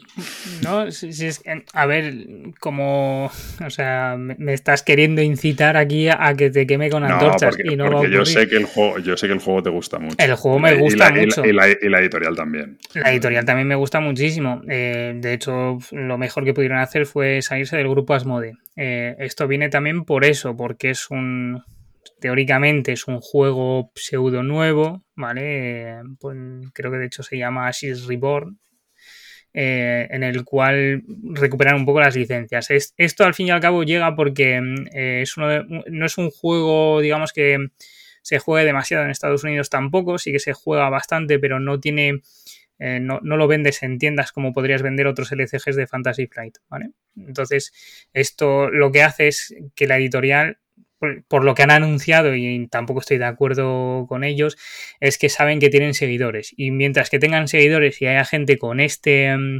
eh, este plan de suscripción, van a seguir editando el juego. Es decir, si tienen suficiente gente, lo van a seguir editando, van a seguir sacando contenido. En el momento que no haya la gente necesaria para seguir, eh, pues entiendo yo que mandando a fábrica los mazos, van a dejar de trabajar en el juego y se va a volver a morir. Que quitan riesgos, se quitan riesgos como siempre. Te quitas riesgos, pero también estás con una muerte anunciada. Es decir, mm, si compras esto, sabes que en algún momento va a decaer. Si decae, muere. Si muere, no vas a tener más contenido. ¿Para qué sigues? O sea, ¿para qué iniciarlo si sabes o sea, no sé cómo explicarlo. Si me dices que tienes un, un, ciclo cerrado, pues perfecto. Me dices, mira, van a salir cinco expansiones y no. Y de momento esto va a ser el año uno, digamos. Pues perfecto, cinco, y ya veremos para qué pasa en el año dos pero no me digas que esto lo pones en modo plan de suscripción y cuando no haya suficiente gente dejas de editarlo, porque me estás diciendo que va a morir. Lo que pasa es que no sé qué, eh, cuándo, o sea, ¿qué voy a, copiar, eh, a, sí, a conseguir muchos mazos para qué? Hmm. Y es una cosa que están llevando en, volvemos al mismo, en, Europa no lo vamos a ver. No vamos a ver ni kits de competición ni, nada. O sea, vamos a ver el juego en importación y poco más. Con lo cual, es que no le hice ni caso a la noticia por eso. Me parece feo, primero que no hayas pensado en el resto del mundo, que solo mires en Estados Unidos y Canadá, porque también se juega en el resto del mundo, y después que le des ya tú una fecha de, caducidad, tampoco le veo el interés. Bueno, bueno, pero habría que ver también el volumen de negocio que tuvieron en su día fuera de Estados Unidos, ¿no? Con el juego. Pues bastante, aquí, o sea, bastante. Pero luego se, la, luego se la Bueno, es que Edge lo, de repente la acabó con erratas, ¿no? Y tal. Bueno, eso lo de siempre. Empezó a decir que iba a sacarlo todo, no lo sacó todo. De repente se pararon de traducir ciertos eh, Phoenix Born y, ahí acabó la cosa. Ellos seguían sacando material, pero no se traducía. Bueno no, no, no creo que fuera un, o sea, un juego que les diera muchísimo negocio. Tampoco lo promocionaron. Entonces, es eso. Es dejar algo muerto. Pues bueno. Hmm.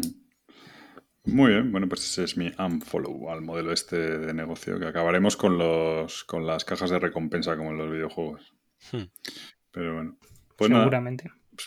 cuando como alguien descubra el sistema, bueno, sí, cajita aleatoria de, ¿no? Te compras una cajita, te vas y, bueno, al final son como los sobres de tal, pues algo así inventarán. Eh, y con skins. Pues nada, Eh, pues ya está, ¿no? Hasta aquí yo creo que el programa de hoy. ¿No? ¿Algo más que decir? Sí, no. Sí, no. Hasta Nada el más. programa de hoy, sí. ¿Algo más que decir? No. Pues esto ha sido el programa de hoy. Eh, esperamos vernos pronto. Hasta la próxima. Adiós. Hasta luego. American army.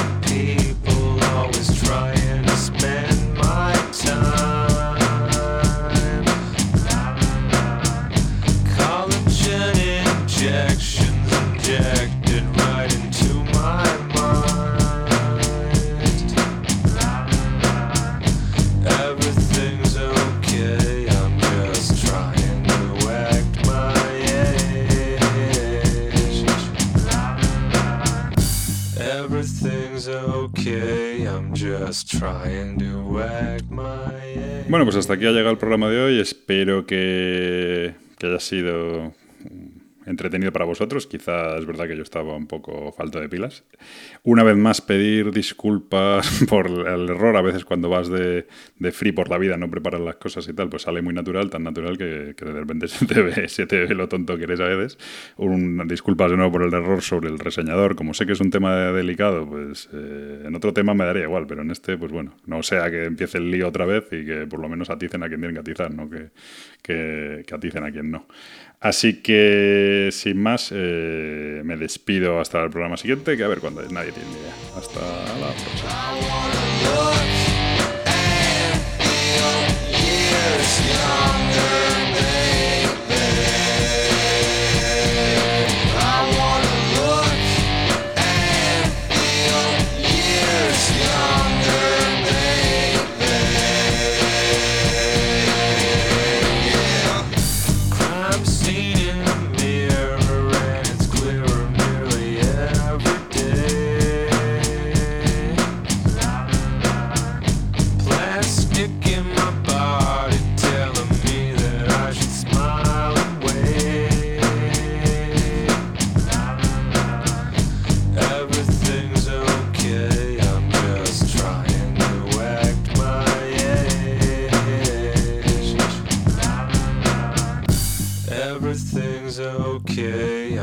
Just trying to act my